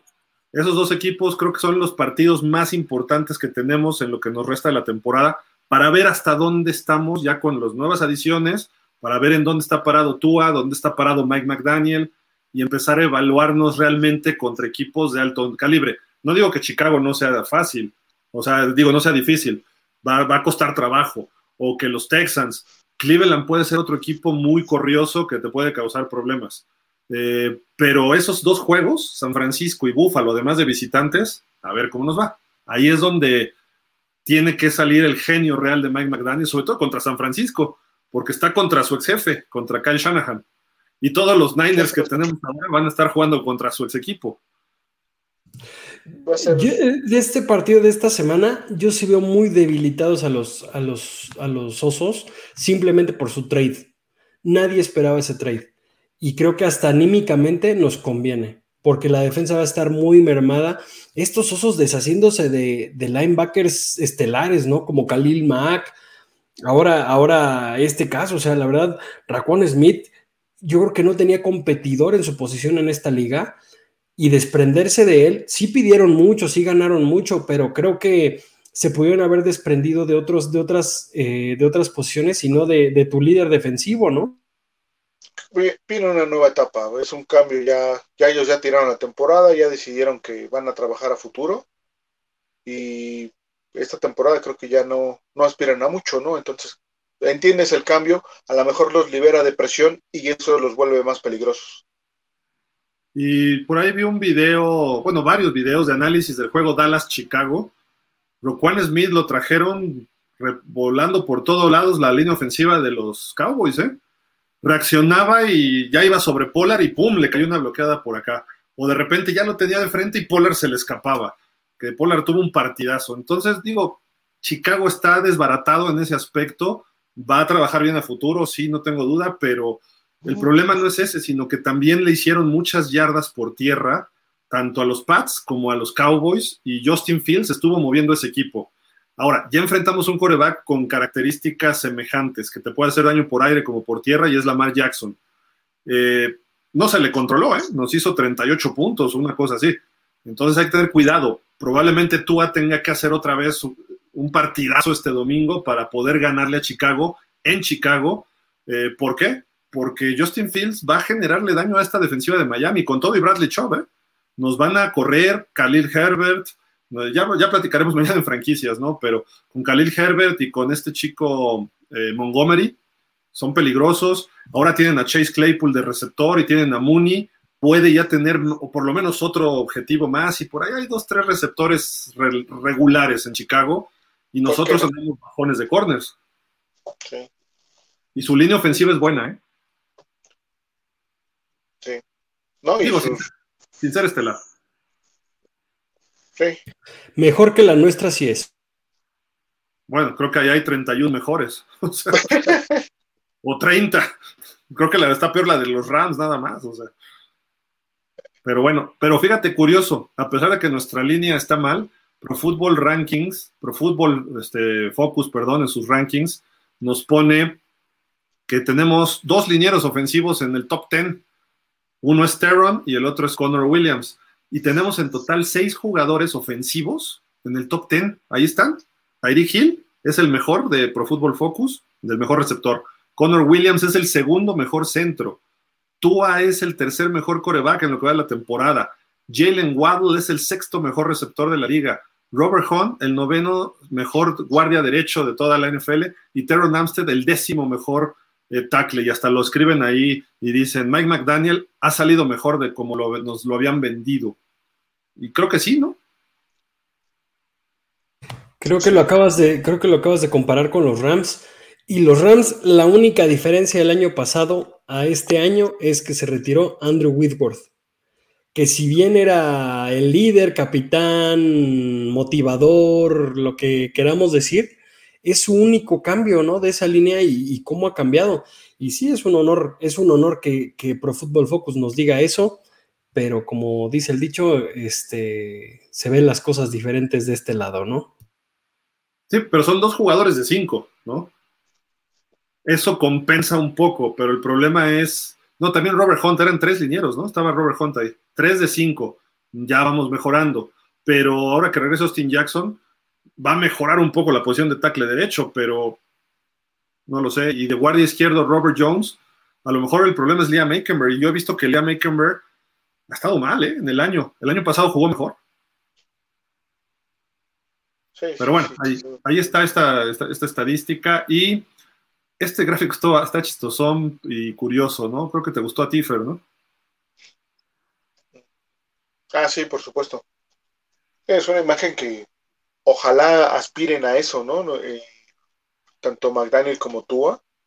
Creo que ver ahí al fondo a, a Marino y a Shula, pues es un, son un referente en el equipo. Creo que son los dos referentes más grandes que puede tener el equipo de los Dolphins, y de menos deben de aspirar a, igualar o superar, ¿por qué no? Obviamente superándolos con un campeonato a, a Shula y a, Marino, tanto McDaniel como Tua, ¿no? Mm, mm, se, me hacen como que situaciones paralelas, como pues eh, Shula lleva a Marino y empieza con él y logran hacer lo que ya sabemos, y creo que McDaniel y Tua podrían lograr a lo mejor algo, algo similar, ¿no? una situación paralela en, un futuro en, la vida dentro del equipo de Miami. Entonces, ojalá, ojalá vaya por ahí la situación. Me gustó ese, ese, ese comparativo, por así decirlo. Sí, fíjate, fíjate que yo veo algo. Marino y Shula, a veces ellos eran los únicos que ganaban el partido, ¿no? Se complicaba, le faltaba defensiva y Marino hacía sus actos heroicos y empataba o daba pelea y sacaba el partido a veces. Eh, Shula le echaba coco y sin tener grande talento, sacaba a lo mejor sus jugadores y le ayudaba a la defensiva un poquito a Marino y entre los dos era lo que se echaban el equipo al hombro. Aquí en el caso de McDaniel y, y Tua, Tua hace lo suficiente para manejar lo que tiene. Tua está manejando un Ferrari ahorita en general, por lo menos en Playmakers. Y McDaniel se lo diseñó. ¿No? Yo lo veo más como Fórmula 1, ¿no? El diseñador del coche, ahí está, y tú eres el piloto, mira, acelérale aquí, hazle así, métele de tal velocidad, la puesta a punto, la ponen entre los dos, y ahí va funcionando bastante bien. No digo que tengamos el Red Bull, pero tenemos un, un coche que puede estar en el podio semana a semana, ¿no? Entre estos dos. Marino sabíamos que teníamos el mejor coche cada año. Y aunque tuviera receptores malos, ¿no? Este, y a veces teníamos los peores mecánicos, ¿no? Y línea ofensiva también siempre fue muy buena, por eso Miami era competitivo. ¿Y a qué voy con esto? Que yo lo que espero es que tanto Tua como Mike McDaniel juntos sean de esos equipos que toda la liga vea, que los 31 equipos vean y los analistas y todos los, cuando hagan picks, no, Miami pues, es de playoff. A ver si puede, mejor que te digan, a ver si puede dar el siguiente paso al Super Bowl. Miami va a estar en playoff. Miami, este, si no estuviera Buffalo, sería el campeonísimo. Eso ahorita en estos años, pero después Miami debe ser ese equipo que da el brinco. Eso es lo que yo esperaría que digan en este 22, en el 23 y en el 24, ¿no? Que sea, que sea esa transformación de toda la industria del NFL acerca de los Dolphins. Y eso lo tienen que hacer ellos dos, ¿eh? No lo puede hacer Wilkins, no lo puede hacer Welker, no lo puede hacer Xavier, lo tienen que hacer ellos dos. Y eso lo teníamos con Miami. Yo me acuerdo de las revistas de los ochentas, yo veía a Miami y decía, pues este año está duro, no, no se ve un buen equipo. Y en Inside Sports, Sports Illustrated, Miami Playoff, Miami Playoff. Lo ponían tres juegos por lunes por la de lunes por la noche y hablaban, no, la historia de Shula y Marino. Y llegaba un equipo mejor en lunes por la noche a enfrentarse a Miami y perdían. ¿Qué hacían? Una preparación distinta. Ojalá y así veamos a Mike McDaniel, no te digo en 20 años, al contrario, en unos 3, 4 años que, que eso se diga de Miami que ya sea de cajón que está arriba. Como ahorita Kansas no es buen equipo, pero todos lo ponemos peleando. O sea, no es el mejor equipo de Kansas recientemente. No digo que sea mal equipo, pero de hecho Kansas creo que es el segundo mejor de la conferencia, ¿no? Pero, eh, pero no es la potencia de hace dos años. Sí, seguimos hablando de ellos así, ¿no? Sí, como Por dos te acostumbras, te acostumbras. Andy Reid y Mahomes. Sí, sí, Anton. Voy a hacer las comparaciones que hace Gil. Soy, soy Tua Lover, pero soy más Marino Lover. Siempre Marino, como bien lo mencionaste, tuvo buena línea, pero quitemos a Tua y pongamos a Marino en este equipo. Super Bowl seguidos, ¿eh? Sin duda alguna y sin exagerar, aunque no tengamos línea. Marino en este equipo hubiera hecho maravillas. Sí, claro. Por la velocidad de deshacerse del balón y la velocidad de sus receptores, claro. Y Tua lo está haciendo y va, el problema es que Tua no tiene ese techo que tenía Marino. Marino era para arriba y Tua está en su máximo. Lo que hemos visto ahorita es el máximo de Tua. A lo mejor puede dar un brinquito más. Y eso, lo mantiene, está bien. Y eso lo puede hacer. Y eso, para eso está funcionando así.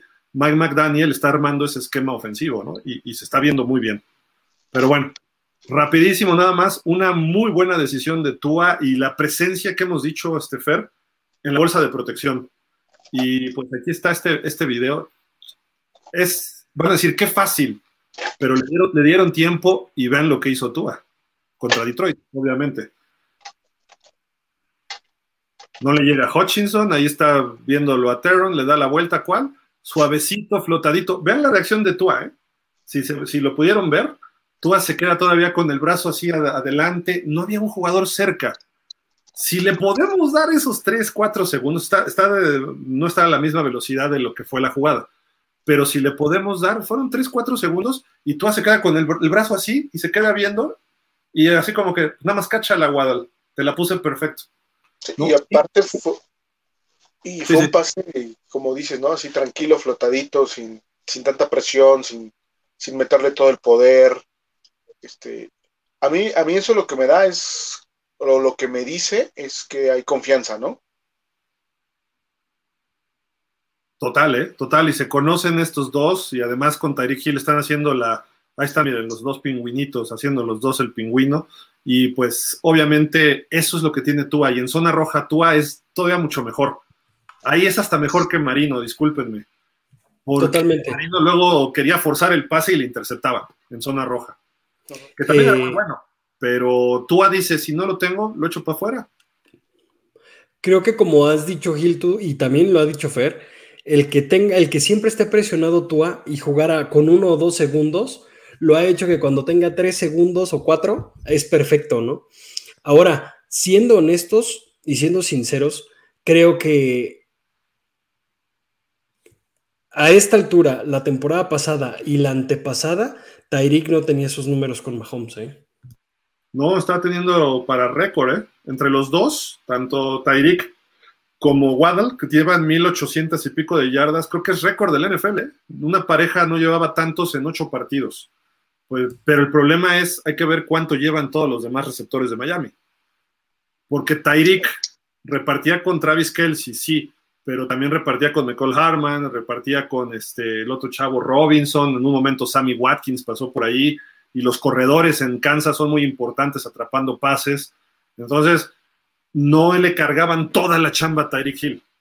Que acá por lo que está ganando está bien que se la carguen y que lo desquite, ¿no? Siempre y cuando se mantenga sano y que produzca eso, ¿no? Si no, bueno, está bien, pero el asunto es el, cambio de sistema también implica mucho, ¿no? Y, la mentalidad, la filosofía ofensiva de McDaniel con la que tiene Andy Reid.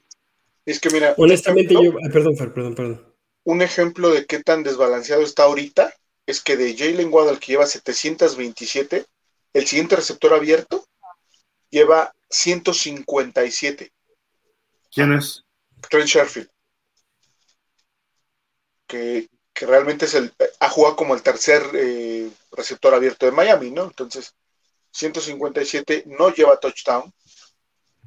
Y de ahí ya nos vamos hacia Rajin Monster, que lleva 97, ¿no? Entonces, sí exacto, sí está muy, muy desbalanceado. ya, este, Smitey con 50, Cedric Wilson con 40 y Braylon Sanders con 17. Crackcraft lleva 13 yardas, pero lleva dos touchdowns, ¿no? Es la diferencia. ¿Dónde anda? Bueno, Gesicki está tercero, él, es el tercero que está con 235 ah, yardas.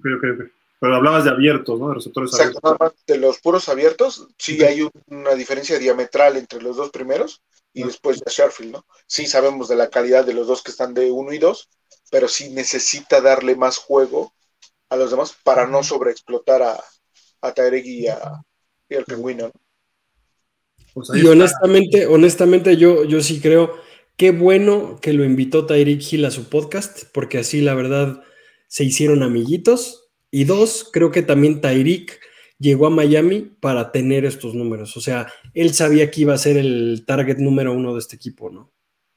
Así lo vendieron, ¿no? Obviamente, así se vendió él y así lo compró Miami, a petición probablemente de McDaniel. Necesito un receptor estelar. Oye, pues los Chiefs pueden soltar este cuate. Ah, pues órale, tráetelo y cómo lo explotamos, tú déjamelo. Y eso, eso lo está haciendo bien McDaniel. Sus decisiones no, pero es algunas, ¿no?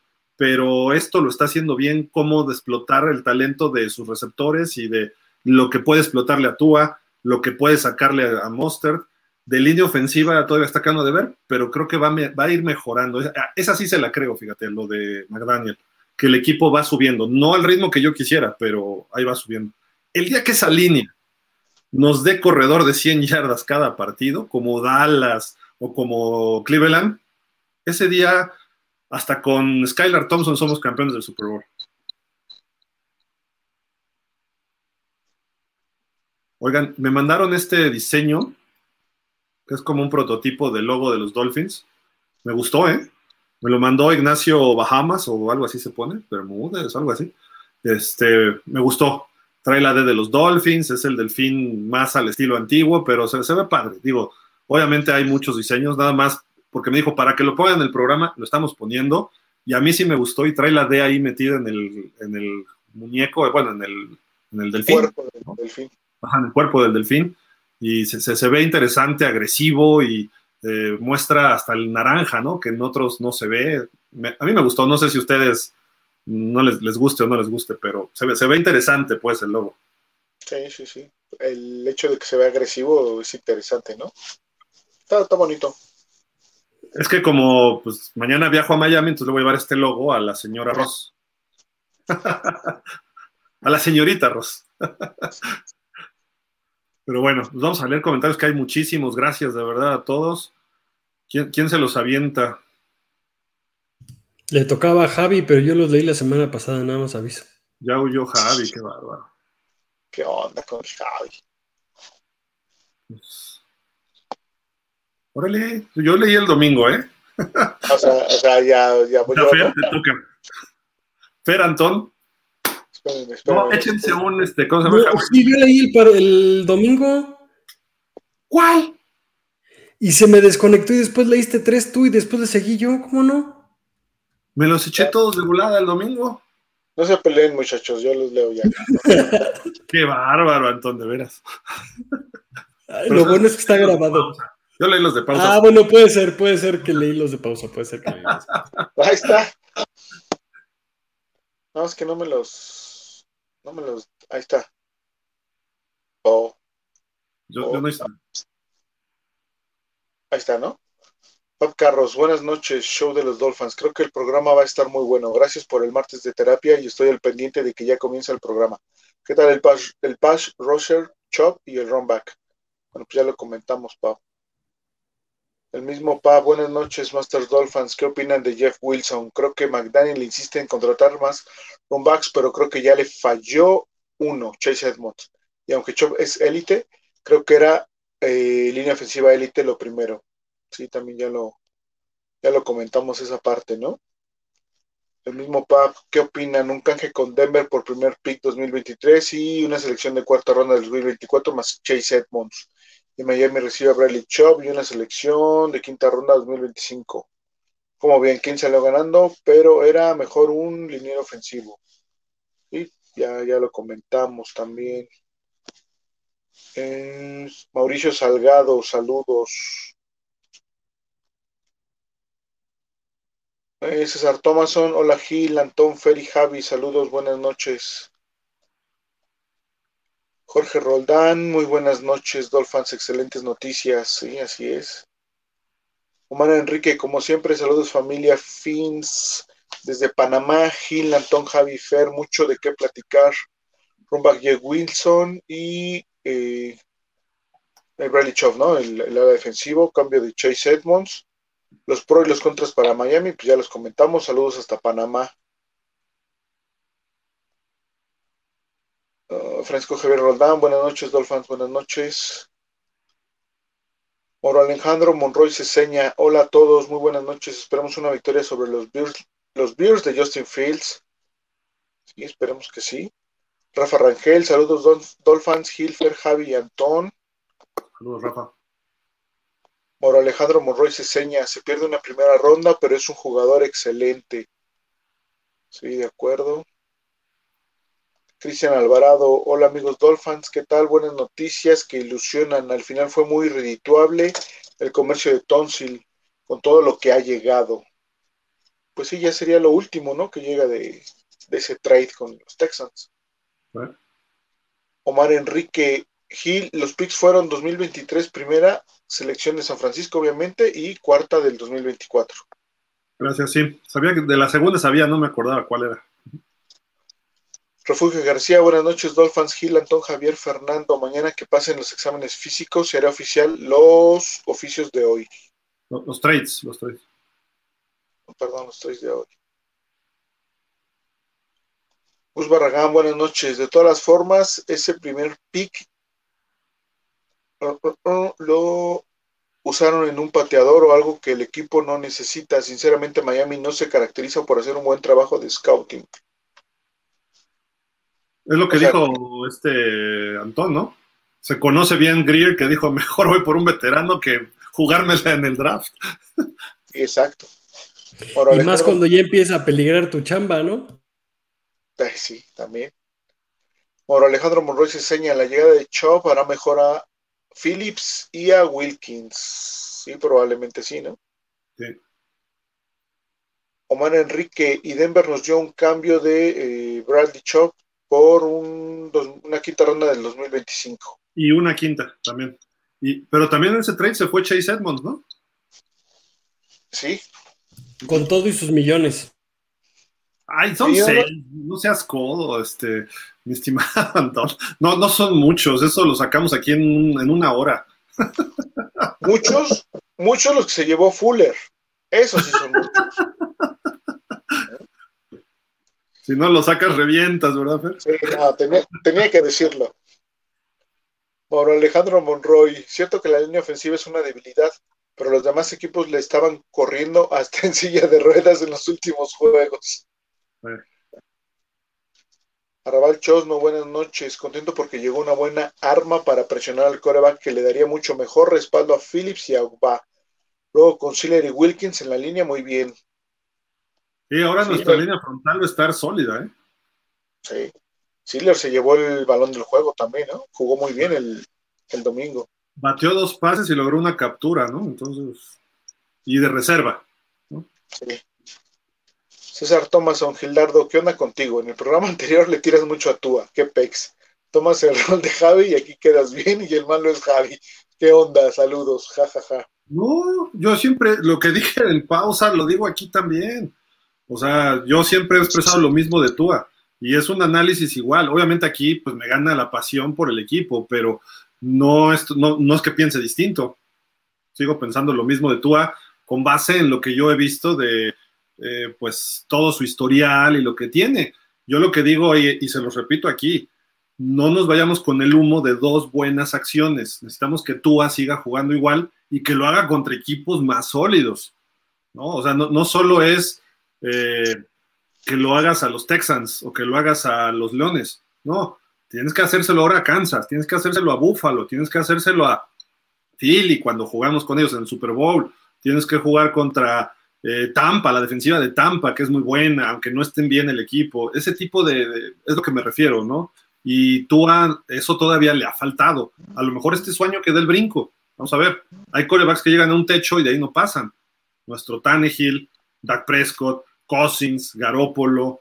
Eh, pues hay varios corebacks que llegan hasta ahí. Y Garópolo con un sistema muy parecido y muy bueno, llegó al Super Bowl y él no pudo. Llegó a la final de conferencia y no pudo. Entonces, Tua creo que es mejor que Garópolo pudiera dar ese paso. Yo sí lo creo. Y siempre lo he dicho, no, no, no, no he cambiado mi, mi punto de vista, pero bueno, en fin. Arrabal Chosno, y salió Edmonds, que desafortunadamente no dio el ancho y ha hecho muchas, muchas. Muchos drops. Ah, muchos drops. Por lo menos dos en zona, en zona roja, ¿no? Uno con Cincinnati y se trae a otro corredor velocista de San Francisco. Hoy muy bien Miami. Sí. Rafa Jaramillo, buenas noches, Fernando Manuel, Javi, Tagovailoa, Gil y familia Dolphins. Con esta nueva posición defensiva tendremos más presión a los quarterbacks rivales. Choff junto a Phillips, uff. Sí, de acuerdo. Neftalía Costa, Dios los bendiga, mis hermanos mexicanos. Órale, vale. desde Pensilvania, Estados Unidos. Saludos, hermanos. Let's go, Dolphins. Impresionante cambio. Saludos, Neftalía, hasta allá. Refugio García. Trey Balu ha publicado el top 60 de Ron Banks. El número 1, Christian McCaffrey. Y número 25, Raheem Monster. Y el nuevo número 60, pues es Jeff Wilson, ¿no? César Thomason, hay que meter a hay que meter a Corey en lugar de Javi. No, bueno, ya le está tirando mal la onda, Javi. Arrabal Chosno, una pregunta. ¿Ellos jugarían contra Chicago? Eh, sí, si ¿Sí? todo sale bien mañana, sí van a estar disponibles. Alex Martínez, ¿ustedes vieron posible mandar a Wilson y Edmonds a Green Bay por alguno de sus cornerbacks? Uh, Green Bay lo poco que tiene se lo está guardando porque si no sí se, ten, se, terminaría de desmantelar el equipo. Están intentando hacer algo con lo que tienen, que va a ser ya per se difícil como para estarte librando del poco talento que te queda, ¿no? Y tienen Stokes y a Jair Alexander. No creo que suelten a... Stokes tiene su contrato todavía de novato. Y Alexander, pues va a ser de los corners mejor pagados. Y tampoco es muy viejo, da 3, 4 años. Me encantaría ver a Alexander con Xavier, por ejemplo, ¿no? Pero difícilmente se va a dar. Y creo que esa pareja se va a convertir en la mejor, en la mejor pareja de corners de la liga, sin exagerar. Y nosotros la teníamos hasta que le subieron el sueldo más a uno, el otro ya se puso rejego y ya no juega hasta, se rumora que hasta los Texans, ¿no? Pero el que se puso rejego fue Xavier, ¿no? Primero.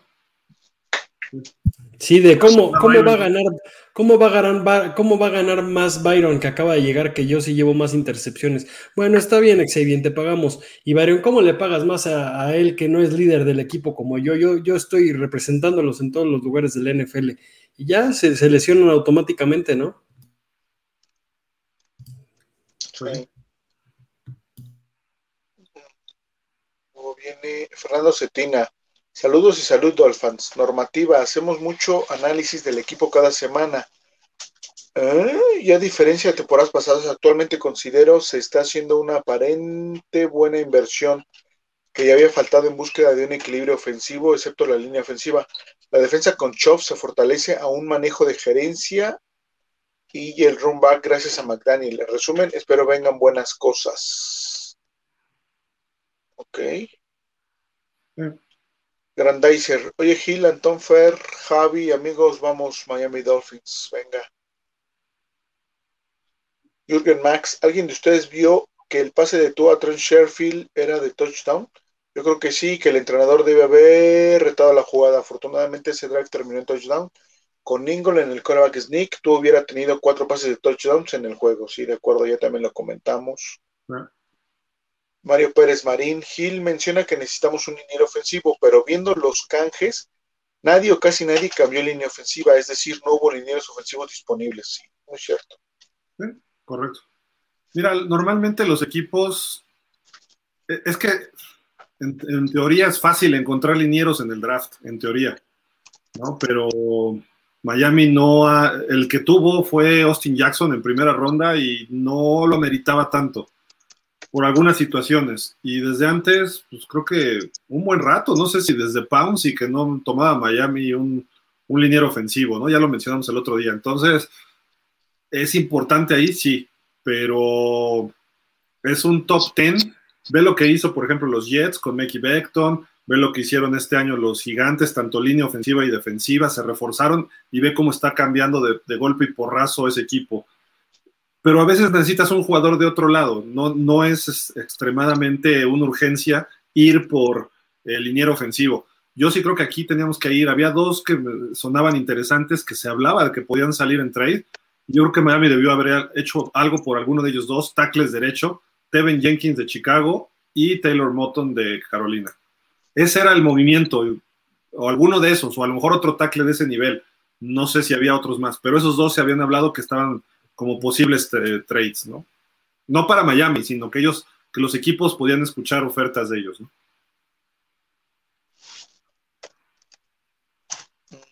Carlos Luna, saludos de Alfonso. Aquí viendo sus comentarios. Cada día aprendo más gracias a ustedes. Gil, a veces me haces enojar, jajaja.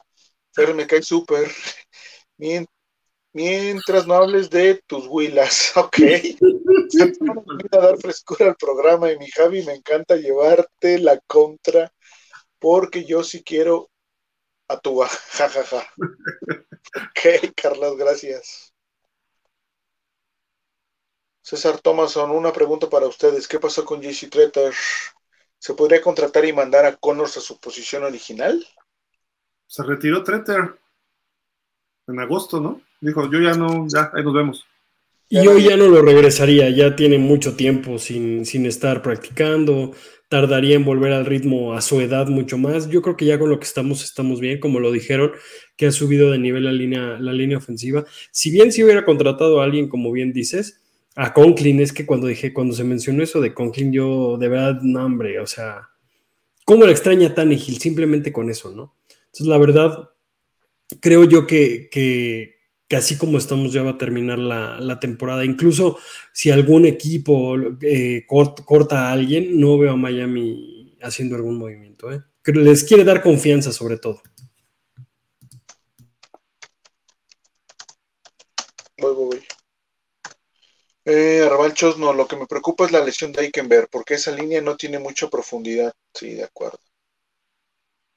César Thomason, a la línea ofensiva de Kansas, ¿no? A los, no, perdón, a los niños ofensivos de Kansas.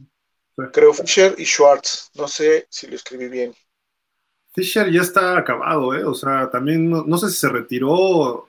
Estaba en Indianápolis el año pasado y creo que se retiró también, si no mal recuerdo. Y Schwartz, nadie lo ha buscado y creo que era un buen tackle. Algo también, yo creo que ya no, no es su tiempo, ¿no? Fisher ya no era el mismo que en Kansas, o sea, sin duda alguna. O sea, sus mejores años fueron ahí y protegiendo a Rivers en, en, Colts dejó bastante que desear. Pobre Rivers, le pegaron más que los Chargers. Rodolfo Martínez Juárez, buenas noches amigos delfines. Viendo ayer a Cleveland, pienso que no va a estar tan sencillo el juego y ese Brisset tiene un cañón en el brazo. ¿Por qué no jugaría así en Miami? Exacto. Lo mismo dijimos, le pedimos un juego nada más así, ¿no? Uno. Arrabal Chosno, y con este corredor de San Francisco, Gaskin y Admet super olvidados. Bueno, Gaskin está lesionado, bueno, viene de lesión, ¿no? Estaba lesionado y ya regresa. César Thomason, ¿cómo queda la situación de Gesicki? ¿Se va al final de la temporada como agente libre o se puede otra vez, o se le puede poner otra vez como etiquetar como jugador franquicia? Creo que hasta tres, dos veces sí, no sé si una tercera también, pero dos, por, o sea, se le puede dar otra vez la etiqueta franquicia, sí, este año. ¿Creen que aún hay esperanza de que llegue córner o liniero ofensivo, dice Iván Hernández? En realidad, no. O sea, puedes contratar a alguien que esté retirado, ¿no? O que corten o que esté en waivers de otro equipo, esté en practice squad. Luis Javier Godoy, Ayojón, Nicolas Cage. Ah, ya ves, para que veas. Luis Daniel Ramírez, mientras continúa el pésimo. Um, ¿Sí? Coordinador defensivo, yo creo. Ah, sí, por supuesto. Ese le, dijo, es amigo de Antón, yo creo. Sí, ¿eh? Ricardo Sánchez Castilla, hola a todos. Con los movimientos de hoy, y si tú mantienes, se, si tú se mantiene sano, veo a Miami con récord de 12-5 y jugando a la final de conferencia contra Buffalo. Ok. Pudiera ser, ¿eh? Pudiera ser. Arrabal Chosno, yo quiero que yo creo que Grier no quiso exponerse en el sentido de que él no le ha atinado al 100% a las primeras elecciones. Mejor dijo, las negoció por algo que ya está aprobado. Sí. ya también lo comentamos y sí puede ser, ¿no? César Thomason, si es mejor equipo los Dolphins en este momento que en la mañana. Yo quería línea ofensiva. Quiero pensar que hay algo oculto que no sabemos de la línea ofensiva, lo cual está en días para reventar. Eso creo. Hoy hay algo que van a sacar. Sí, se necesita mejorar ahí en ese aspecto. Que Christian Wilkins ha tenido lecciones privadas de tackle y va a ser nuestro nuevo tackle. Va, a dobletear. Mm, mm, Francisco Javier Roldán Aguilar, defensivamente creció mucho mi defensa, nos sigue faltando línea ofensiva para ayudar más a Tua y correr mejor. Alex Martínez, yo pienso que sí es una mejora tener a Jeff de los partidos que perdimos o estuvimos luchando para lograr más puntos. Si Chase hubiera concretado varios pases, tal vez estaríamos con un, una mejor marca. Por lo menos creo que sí una victoria más, ¿eh? No, no, no sé, por ahí así. Jürgen yo, Max, sigo diciendo, yo sigo diciendo que con Tua estaríamos invictos. Exactamente. Eh, luego viene Jürgen Max. Lo que me preocupa es que se tiene que establecer la carrera sí o sí. En diciembre es el juego divisional en Búfalo y en enero con los pases de fósforo. Todo no es tan bueno en la lluvia y no podemos depender tanto de nuestro ataque aéreo en esos climas. de acuerdo. Carlos Luna, pienso que a pesar de que se han jugado varios partidos con lesionados, llevamos buen récord. ¿Creen ustedes que sin tanto hospitalizado fuéramos invictos? Uy, ese es para ti, Anton. Más bien sin tanto hospitalizado, y si Chase Edmonds hubiera atrapado el pase de Tua, también estaríamos al frente cuando Tua se lesionó, ¿eh? El hubiera no existe, el hubiera no existe, ya mejor me callo, porque si no, kill me, ¿eh? pero, pero sí estaría, tu respuesta es sí. Ah. espérame tantito que se me aquí. Es que preguntaron si con Tua seguiríamos invictos, Gil. Yo, obviamente, sabes mi respuesta. No. 7-1. No, sí, 7-1. 7-1, sí, claro. es que ya me los moví aquí. ahí está ya en pantalla el, que sigue, ¿no? Sí, sí, sí, sí. Sí, Refugio García. Higgins Pass Rush Win Rates. Minka Parson 32%. Miles Garrett 30. Bradley Chuff 27. Vale. Se los voy poniendo si quieres, Fer. Estadística de. Next, Gen, Stats. Next Gen Stats, sí, exacto. Es como la competencia de Pro Football Focus, ¿no? Más o menos. Y pues está dentro de los primeros, ¿no? Next Gen Stats es la de la NFL, ¿no?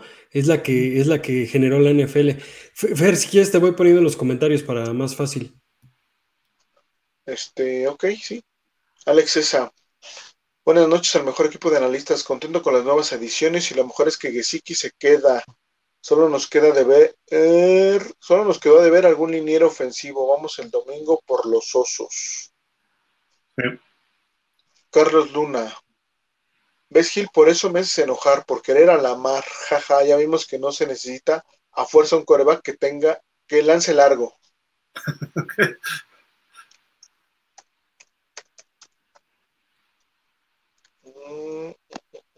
César Thomason.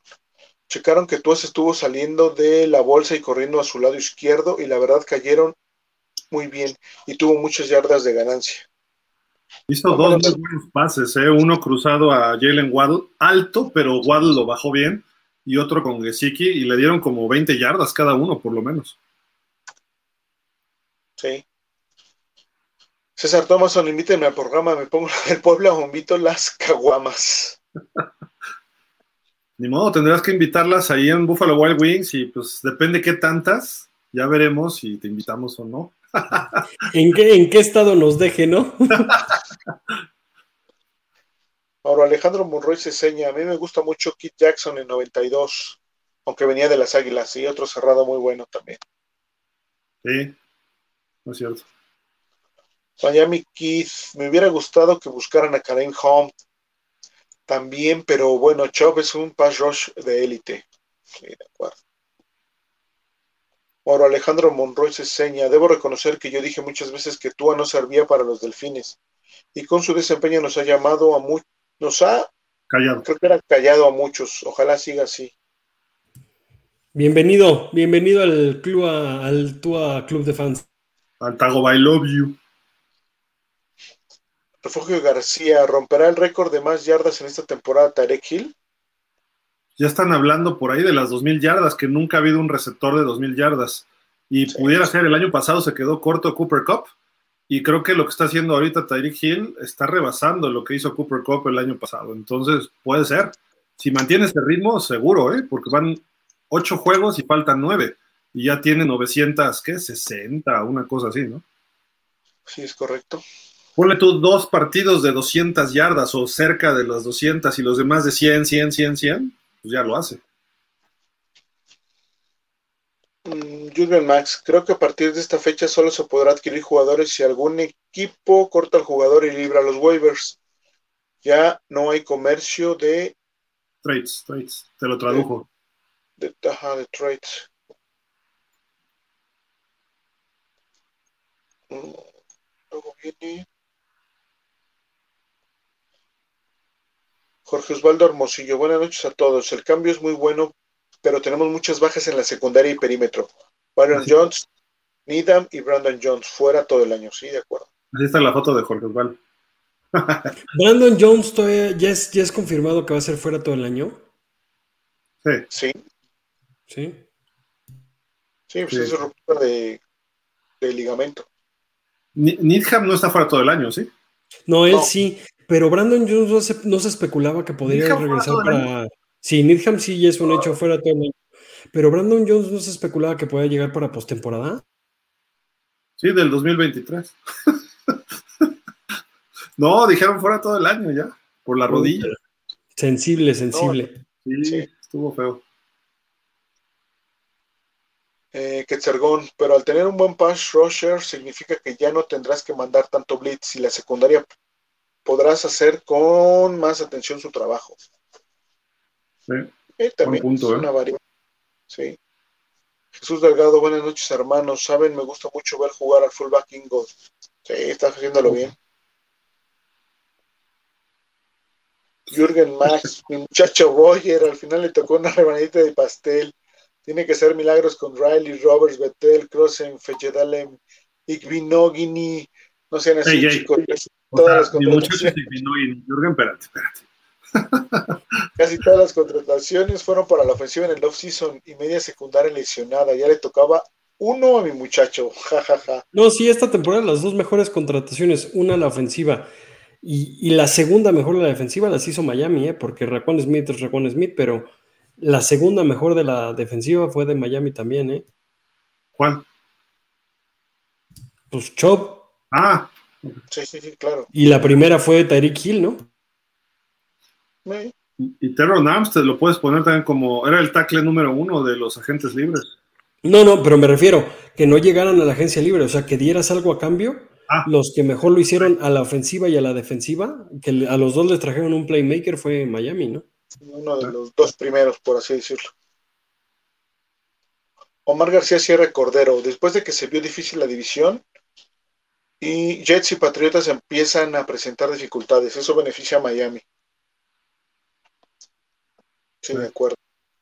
Pap, Pap Carros, Gil, a ver si pudiera compartir el comentario del señor Rick Station Show, donde habla que Tua sigue así, que si Tua sigue así, pronto podrá preferir a un coreback él podrá preferir.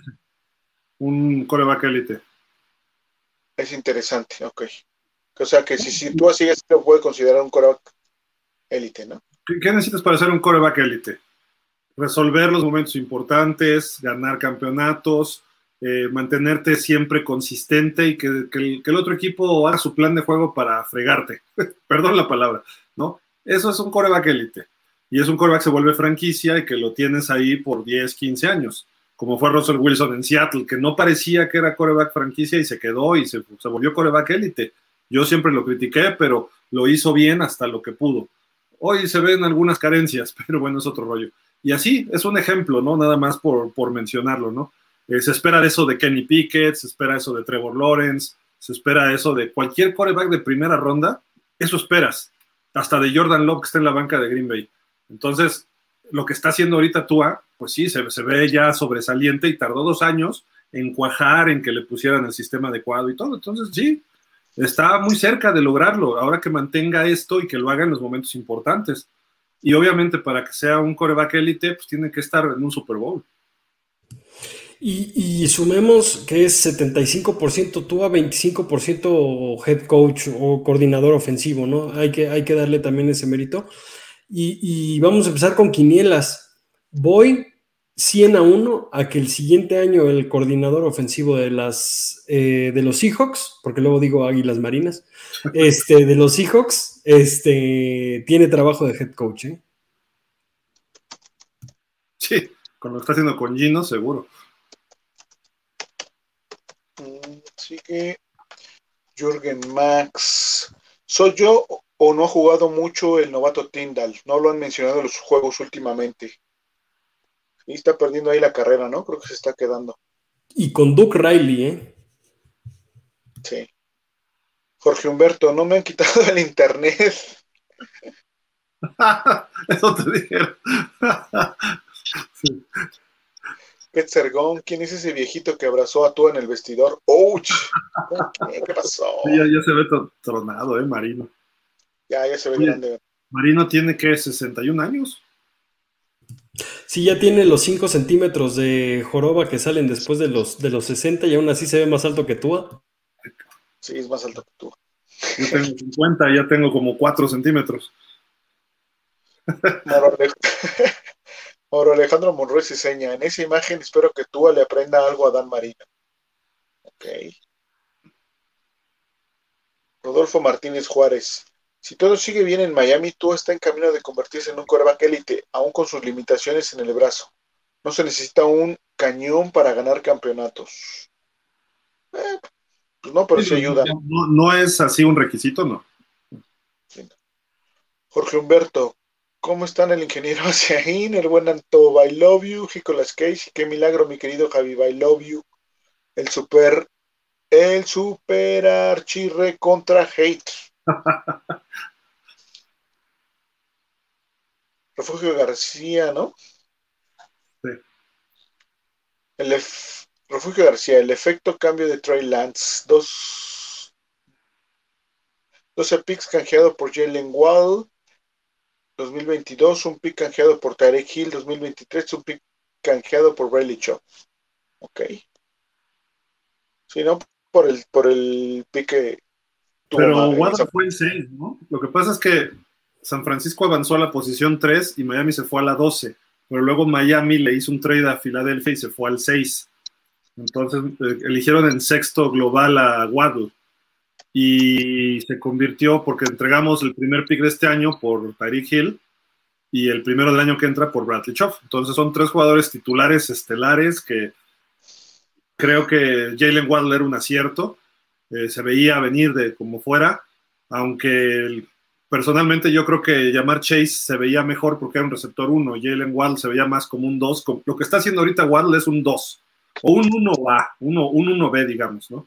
Entonces, llamar Chase para el estilo de Cincinnati cuadra y Jalen Waddle para el estilo de Miami cuadra. Entonces, esa, esa, era la decisión del año pasado. Y Bradley Chop, pues ven, es, es una buena adición, pero repito, yo no hubiera soltado el primer pick del año que entra, hubiera soltado dos segundas, terceras y cosas así. Pap, Pap Carros, bueno, ahora que no va a jugar Liam Nickenberg, ¿quién va a jugar en su posición? ¿Austin Jackson? Creo que si no fueron por un trade fue porque no se dio, pero Chop, bien, saludos y buenas noches. Pues sí, se perfila Austin Jackson, ¿no? Ya regresa Austin Jackson, ¿no? Esta semana. Eh, sí, ya va a estar esta semana.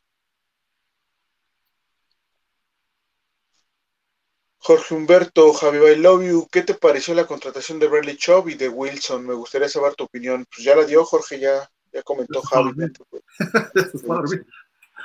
Antes de irse a dormir, exacto. El mismo Jorge Humberto, mi marcador, Chicago 26, 34 Delfines, clima, lluvia y viento. A ver si cambia, pero es lo que se pronostica. Ahí sí habría problema, ¿eh? Para Miami. Sí. Pap Carros, Antón, ¿nos puedes explicar qué pasa con la de Miami hablando del pasado domingo? ¿A qué se deben tantos puntos en contra y por qué llega tarde el ajuste de la defensa? ¿Un búfalo, un búfalo un, o un águilas fuera?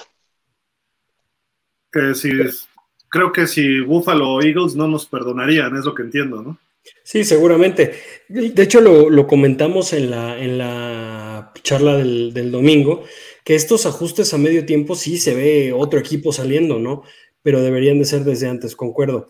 Ahora, creo que Chop justo es un punto que, que necesitábamos, que es más presión al coreback rival, pero eh, esto también es para delimitarle el tiempo y que nuestra corta porque no le podemos llamar de otra manera, nuestra, nuestra corta eh, línea de cornerbacks, no, no, no, permitan que lleguen los pases, ¿no? Tenemos que seguir interceptando, tenemos que seguir fombleando al equipo rival.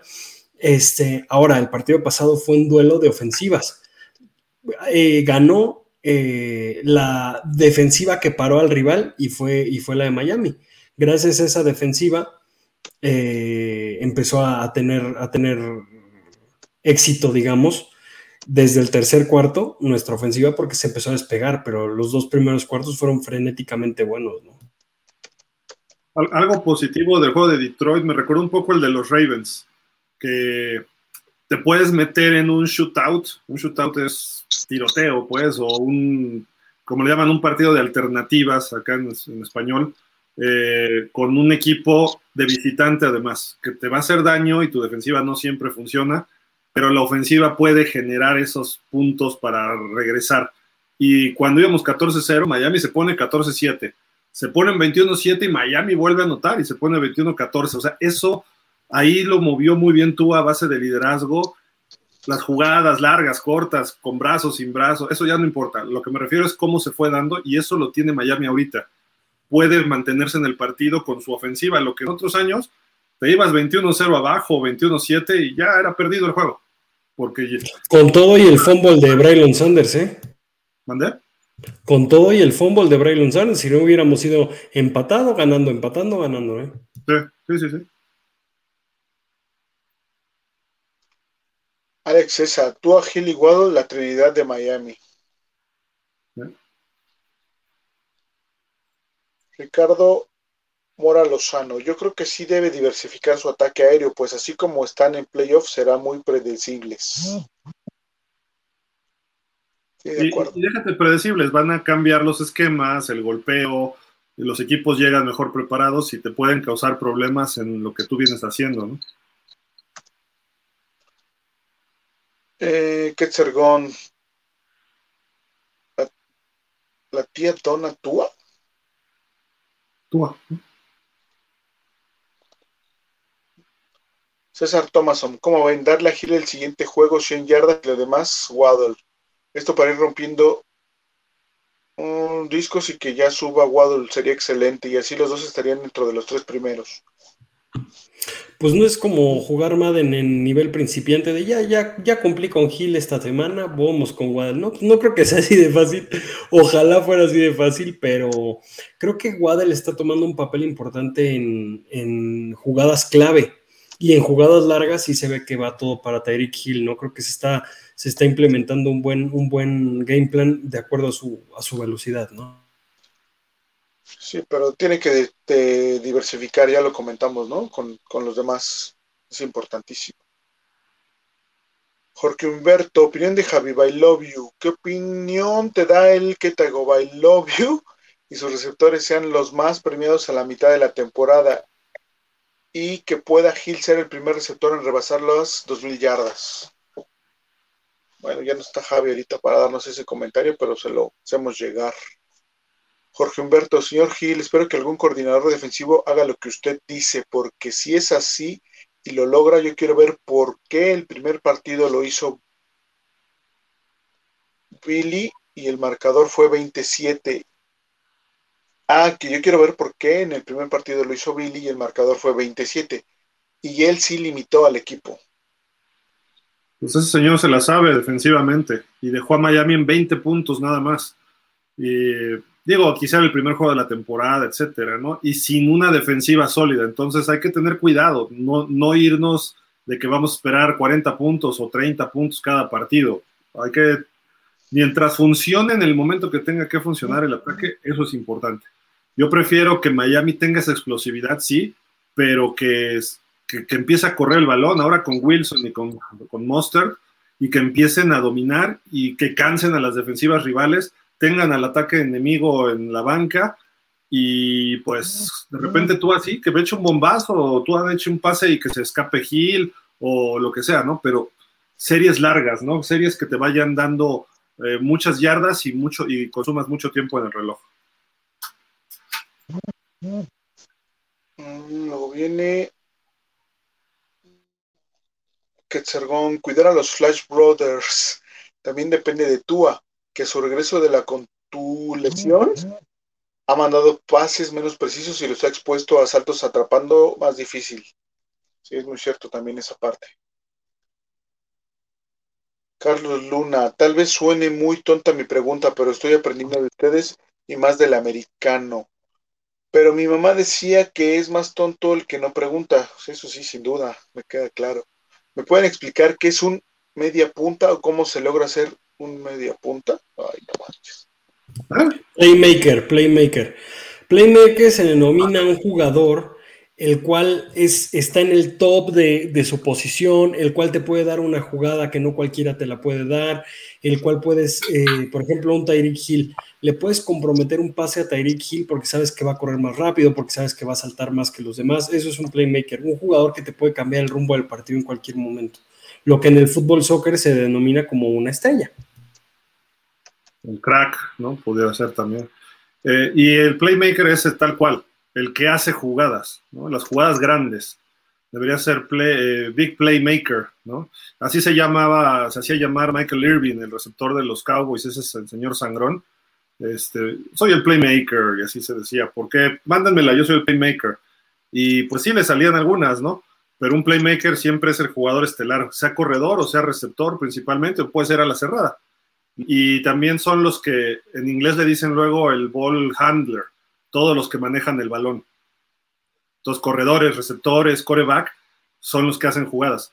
Un playmaker natural es Justin Fields, es Lamar Jackson, es eh, Patrick Mahomes, que puede ser coreback o puedes correr. Eh, un playmaker, Christian McCaffrey. En la definición de playmaker hoy es Christian McCaffrey. O dilo, Gil, te, damos chance Lamar, ¿no? Ya lo dije, Lamar Jackson. Ah, no, no, no, pensé que no. O como era en su momento Randall Cunningham o Michael Vick, ¿no? O a las, a las cerradas, un Travis Kelsey, por ejemplo, sería un, en, cuestión de, esas, de esas posiciones. Jorge Humberto, pero el pass rusher no es tan complicado y creo que el juego importante con una buena defensa y si lo logra vendrán de nuevo con no hicieron y no lo recetaron y pretextos y más, perdón, ¿eh? pero así viene el texto. César Thomason, ustedes no se sienten, no sientan frío mientras no vean pingüinos. San Francisco, Los Ángeles y Bills nos la van a persinar, ellos sí van a ver pingüinos. A Jalen pingüinos cada domingo. Vimos dos pingüinos el domingo pasado. Sí.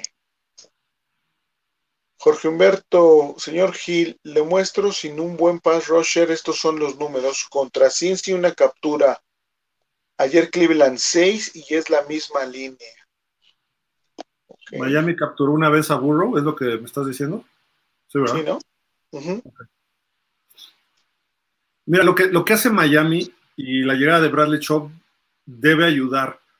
Pero, ¿qué, ¿qué, está pasando con los frontales de Miami? Ponen presión muy rápido, pero los otros equipos están acelerando su ofensiva porque saben que van a Miami está encima de ellos.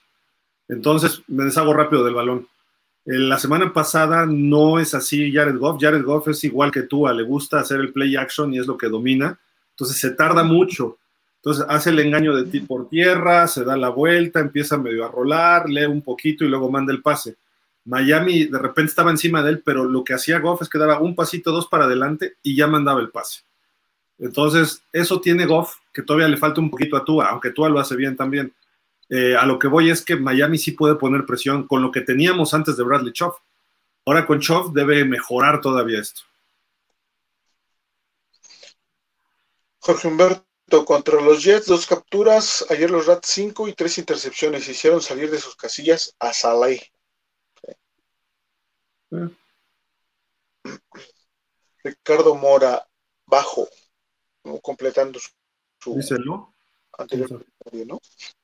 Jorge Humberto, vikingos, una captura y si hubiéramos tenido un Bradley Chubb hubiéramos interceptado o soltado el balón porque Pro Football Focus dice que Kirk Cousins funciona mal bajo presión. Ese juego debimos ganar. Sí, sin duda. El mismo Jorge Humberto, según CBS, Pelicero y ESPN, que Byron Jones podría estar para el juego de los Texans. ¿Qué opinan? Pues es lo que se dice, ¿no? No hay, no hay más. O que se lesione otra vez. Ey, ey, no le eches la mano, No, pues es que ya, ya, ya, huele a que no es lesión, ya huele a, al compadre de al compadre de Fer otra vez, ¿eh? No, ya está raro la cosa. Jorge Humberto, ¿dónde fue Javi? I love you. Ya a, dormir. Recuerden que Javi se levanta temprano, temprano, en verdad temprano, entonces sí es complicado. Ricardo Mora Lozano, lo malo es que le dieron de baja a Ray Chinet. Bueno, lo mandaron a la escuela de prácticas, ¿no? Universo NFL en español es muy importante. Notemos algo. Muchos pensamos que los backs defensivos son la dolencia del equipo. No hay cornerback que te aguante más de cuatro segundos una cobertura de un wide receiver. Si no hay presión, no importa qué cornerback tengas. Sí, de acuerdo. Ojo, ahí es donde, por ejemplo, a lo mejor se me van a echar encima algunos. Sam Madison era muy lento, pero Sam Madison interceptaba muchos pases porque estaba Trace Armstrong, estaba Jason Taylor, por dentro estaba Tim Bowens, eh, Darrell Garner, que ponían mucha presión interna con solo cuatro frontales. Entonces presionabas al coreback y soltaba antes el balón o lo mandaba mal. Y Sam Madison lo que tenía es que si se colocaba bien para su velocidad, sabía dónde colocarse e interceptaba pases. A diferencia de Sortain, que Sortain él interceptaba a base de velocidad o a base de, eh, adelantarse a la jugada, tipo Xavier Howard. Yo creo que era mejor Sortain que, que, Madison, pero tienes razón en lo que dices. Si pones más presión, hasta, digo, no yo, pero cualquiera, cualquier corner, este, pudiera tener intercepciones, ¿no? Este, más a nivel NFL, ¿no? Y creo, y creo que la, comparación es perfecta porque si, nos vamos a estrategia de juego, Patrick Sortain era más, era, era más mejor, ¿eh? era mejor en, en, persecución uno a uno y Sam Madison en, por área. Entonces Sam Madison, su falta de velocidad la ubicación que agarraba Sam Madison era perfecta. Qué buenos tiempos, la verdad. Y si estuviera Byron Johnson, no creo que se podría hacer, ¿no? Vamos a ver. Esperemos que regrese y en la misma calidad que estaba antes. Jorge Humberto, Marino, según todos los medios y la NFL, el mejor pasador, la mejor técnica, el mejor brazo, el número uno como coreback de todos los tiempos, el mejor de la posición, y esto no se trata de ganar títulos, es Universo NFL, es solo el mejor de la posición de todos los tiempos, hasta videos de la técnica que son mostrados a los corebacks de casi todos los equipos. Pero realmente no, no se alaba la técnica de Marino, ¿eh? sino el quick release. El quick release es el tiempo de que tú tienes el balón aquí a que lo soltaste. Marino no llegaba ni a un segundo y no tiene que ser el, brazo perfecto, porque para pases bonitos y técnica perfecta, pues ahí tienes a Joe Montana, tienes a Tom Brady, tienes a muchos otros que hacen la técnica perfecta pero el release de Marino a veces era hasta por un poco debajo, así, ¡fum!, como de béisbol, pero en un segundo, y ponía el balón en donde quería. El release, por ejemplo, de Aaron Rodgers es mejor técnicamente que Marino, pero Marino todavía era más rápido, y no, nadie lo ha igualado. Entonces, todos esos factores. Y hablando de eso, pues sí, yo no he visto un mejor pasador que Marino. Eh, obviamente le faltó siempre algo para ganar campeonatos y era equipo. A veces eran receptores, a veces eran corredores, que si la defensiva o lo que fuera, ¿no? Entonces, esa es la diferencia. Rogers tuvo un muy buen equipo y fue campeón, después ya no ha podido. Mahomes, pues nada más lleva un campeonato, ¿eh? Para que tuviera más. Eh, Russell Wilson, cuando en su mejor momento tuvo uno y perdió otro. Por eso empiezas a ver ya cuando tiene alguien como Rotlisberger, como Eli Manning o como Tom Brady, o mismo Peyton Manning, que tienen por lo menos dos campeonatos, dices, estos corebacks traen algo más todavía, ¿no?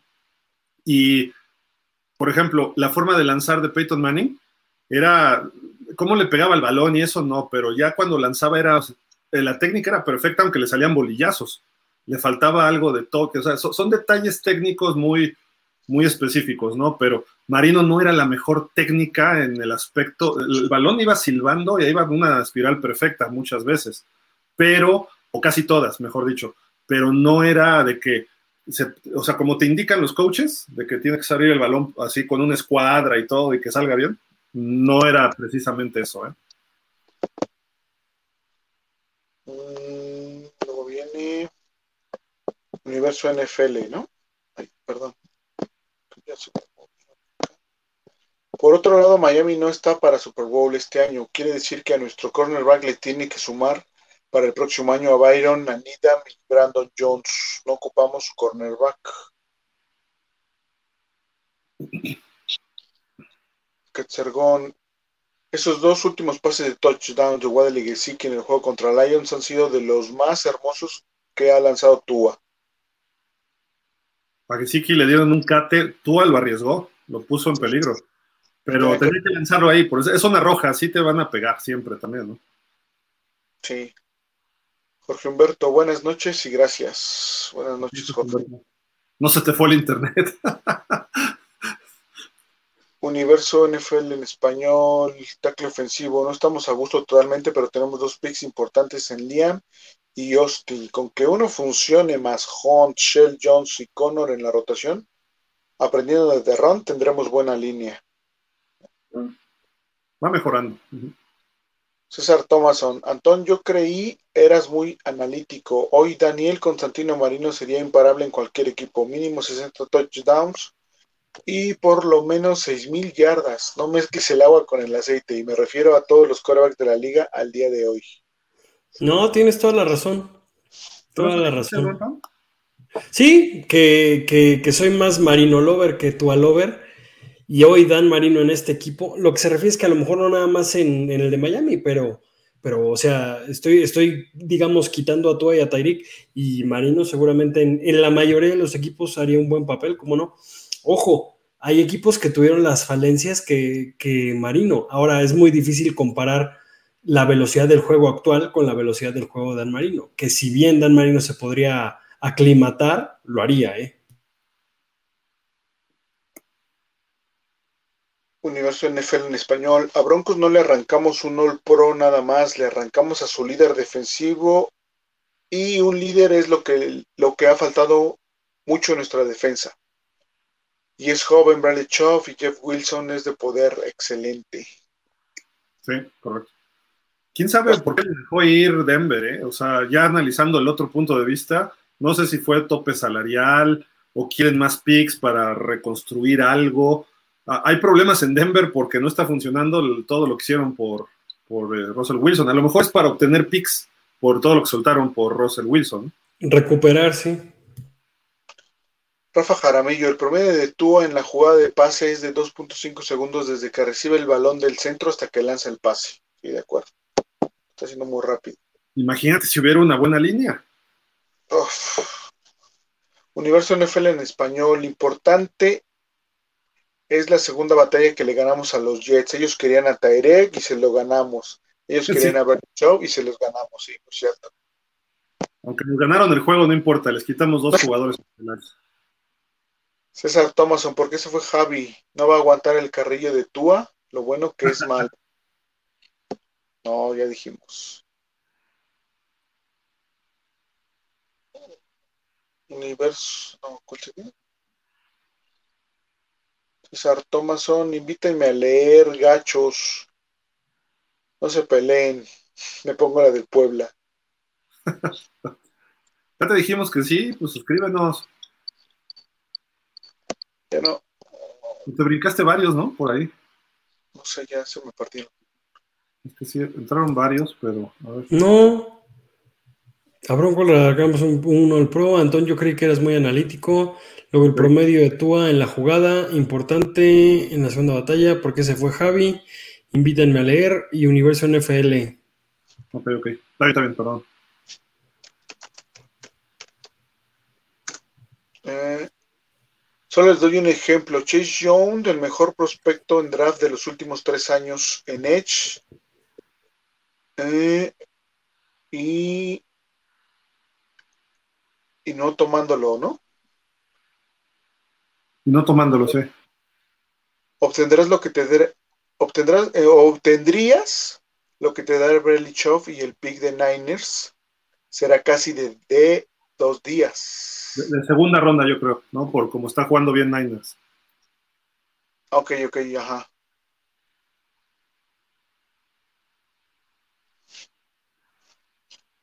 Ahí está Javi. Ahí está Javi, una disculpa, pero mi PC comenzó a actualizarse. Ahí está. César Thomason y los Roldán en comentarios. No, se han comentado pues, al principio, ¿no? Y Javi estuvo aquí. José Ramón Orozco, lo importante del partido es que se convirtieron en terceras oportunidades, se protegió a Tua y se ajustó a la defensiva. Y a Tua ya se vio ahora sí en forma, vamos, Delfines.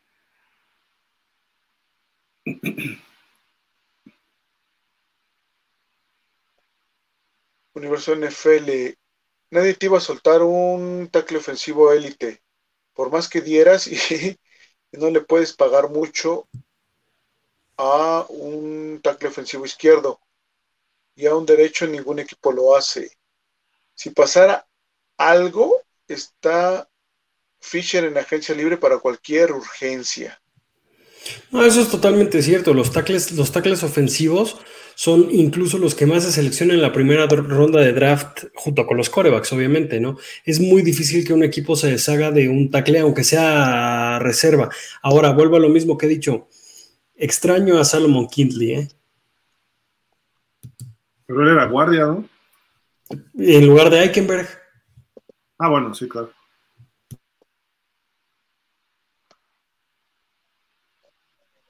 Ese ya se... No. Ese sí es nuevo, ¿no? No hay ningún Edge en los últimos tres años que tenga los números de Bradley Choff. Me van a decir Parson, pero era linebacker. Así fue drafteado y le, y le encontraron otra posición, pero Edge ni Chase Young. Aparte, Chase Young creo que en físico y en atletismo es mucho mejor que todos, pero las lesiones lo han maltratado mucho. En, en, colegial creo que se esforzó de más y no lo han dejado explotar en la liga, ¿no? Oigan, ya nos van a dar las 12. ¿Les parece leer unos dos, tres comentarios más? Sí, sí, porque todavía faltan muchos, ¿no? Sí, faltan varios. Sabdiel Tux Cervantes, buenas noches a todos. Saludos desde Dolores Hidalgo. Saludos. Lo que más, lo que más me está gustando de la. Uy, ya me lo cambiaste. Ya te lo quitó ahí este. Julio Ortega, señores, buenas noches, excelentes refuerzos. Oh, ¿Ya ves? No, yo no fui. No, yo, yo no lo quité, pero yo te lo regresé. Ah, Ah, ya, ya. Me está gustando de la ofensiva es que dije, Javi, ¿estás ahí? Es que tú aparece pistolero del viejo oeste y hace lecturas en ti rápido. Lo que hace que se vea menos mal nuestra línea ofensiva. Ojalá pronto la gerencia le consiga una, un liniero ofensivo que le dé un par de segundos más y huecos a los corredores. Eso sí, o si equilibrara la distribución de números a la ofensiva. Vamos por el 6-3. Y con eso sacamos la ventaja a Jets y Pats. Fins up. Pues digo, nos faltan bastantitos. Este, Sí. a ver si hay alguno nuevo, porque es, es que nos escriben los mismos y también eso nos. Alex César, Rodolfo, Carlos Campos. Ah, mira, este, este es nuevo y es una buena pregunta también. Perdón, me brinqué el que estaba. Este. Ahorita vamos con el de Carlos Campos. Dice, señores, buenas noches, excelentes refuerzos. Eso demuestra que queremos ir a playoff. Te amo, Greer. Yo no, yo le voy a dar cuello. Dice, ¿era Jeff Wilson necesario en Dolphins? Carlos Sí. Campos. Sí, porque dejaste a Edmonds, necesitabas cubrirlo. ¿Quién lo pone? Sí, uno lo quita y el otro lo pone. Eh, concuerdo, concuerdo perfectamente con Fer. Tu, tu corredor número uno era eh, por, por el salario Chase Edmonds, lo quitas, tu corredor nuevo se vuelve Raheem Monster, necesitas un corredor 2 que, que en este caso, que en este caso lo, lo contrataste, ¿no? Sí. Acá dice Rodolfo Martínez, don Francisco, se le puede ganar igual a Green Bay, el que veo difícil es Cleveland, dependiendo dónde jueguen. Eso, es en Miami los dos, Cleveland y Green Bay. Dice Ricardo Alonso, Chicago ni Cleveland van a ser un flan. Carlos Campos nos agrega su comentario, dice, ¿creen que sea relevante Chase Edmonds en Denver Broncos? Pudiera ser, pero No creo tanto, ¿eh? Mira lo que dice. Leo Messi es el playmaker de Argentina, correcto. También medio pecho frío, ¿no? Como Tannehill. Dice Rodolfo Martínez, Miami sigue teniendo su primera selección. No, ya no. Una nos la quitaron por el castigo a Ross y la otra es que se fue ahorita en el trade por Bradley Chubb. Del draft del 23, ¿no? Ah, acá, este, este comentario, nomás porque me gustó. dice, los Jets ya vienen a la baja en juegos y más con sus lesiones, dice Refugio García. Dice, excelente programa, César. Gracias, saludos a ustedes. Igual, gracias a todos ustedes. Y Rodolfo Martínez, desde hace un año que lo encontré, he visto el canal, ha crecido mucho. Felicidades. Sí, ahí vamos. Muchas gracias a todos ustedes. ¿eh? La verdad es que cada vez más y más gente se incorpora. Estamos teniendo éxito en las reuniones. Eh, hubo mucha gente el domingo allá en Buffalo Wild Wings. Esperamos igual que allá nos podamos saludar. Este domingo sí vamos. Este, el pasado tuve un inconveniente, pero bueno, ya estuvimos Estuvo por ahí Fer. Eh, este, este, ¿Tú vas a ir, Fer? No. Este no sé todavía, te, les confirmo. Yo creo que mañana. ¿Y tú, Antón, vas mañana? ¿Vas mañana? ¿Vas el domingo? Claro, claro, ahí nos vemos. Órale, y yo trataré de estar también el domingo por ahí. No sé, Javi, ya nos dirá en la semana también, pero bueno. Dice Miguel Rodríguez, quiero mi revancha contra los Jets más que nada. Urge, urge ese partido. Es el último de la temporada. Ahí así como que, imagínense que estamos empatados con los Bills y tenemos que ganar por el campeonato divisional. Y llegan los Jets burlándose del pingüino y burlándose del 40-17. Y ahí de repente les metemos un 50-20, un 50-10. ¿no? Y con eso ganamos la división. Así de que yo también quiero eso, Miguel. Digo, diría Chicharito algo, ¿no? Una frase de Chicharito, pero bueno. Este, Antón, algo para despedirnos, ya para irnos a dormir. Pues nada, hoy no hubo spoilers del día de mañana, pero mañana nos vemos para, para el previo del partido del, del, domingo, que como bien dice no es un flan. Eh, se reforzó a la ofensiva y se desreforzó a la defensiva. Pero pues mañana nos vemos con los parámetros de este partido y muchos saludos. A lo mejor ahorita ya tienen más sueño todos nuestros amigos desde casa por el cambio de horario, porque ya sería la una. Pero pues si no, pónganle pausa y mañana nos terminan de ver. Pero yo ofrezco como una lechuga, ¿eh? No, Fer, ya no, eh, Velo. Fer ya está con los ojos chiquitos.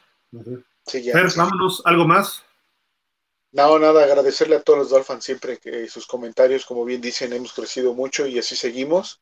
Nos da mucho gusto eh, poderlos leer. Cada vez nos es más difícil leerlos por más rápido que los leemos, pero bueno, es parte de, ¿no? Y este, aquí estamos. Nos vemos el día de mañana. Que tengan una excelente noche. Mañana a las 9 para franquicia Miami Dolphins, ya con el análisis final de Detroit, pero el previo de todo lo que viene de Chicago, más noticias de la semana, Bradley Chubb y ver qué pasó mañana declaraciones, etcétera. Y recuerden, los invitamos el próximo domingo a Buffalo Wild Wings para ver el partido juntos. Ya va a ser a las 12 porque ya se recupera el horario, que en Estados Unidos cambia el horario ya también de invierno, entonces ya no es a las 11 tan temprano. Pero ahí nos vemos el próximo domingo. Muchísimas gracias a todos. Buenas noches, nos dice Ricardo Alonso. Ah, se trabó aquí. Dice Miami 11-6 el pronóstico. Vencemos a Bengals en el wild card. Correcto. O sea, tú das a los Bengals como campeón divisional, entonces. No creo. Yo creo que a lo mejor Baltimore es el que se la va a llevar ya al final. Se reforzó y creo que van a empezar. Cincinnati se está viniendo abajo, ¿eh? pero bueno. Puede ser, puede ser que Cincinnati se recupere, ¿eh? tiene con qué. Pero bueno, muchísimas gracias. Buenas noches, Antón. Gracias, Fer. Nos vemos, descansen. Y pues, gracias a Javi que estuvo por aquí. Hoy no nos pudo acompañar Israel, pero bueno, ya estará quizá con nosotros mañana o si no, pues el domingo o la próxima semana para platicar más de los Miami Dolphins. Así de que muchísimas gracias, pásenla bien, cuídense. Hasta mañana y sin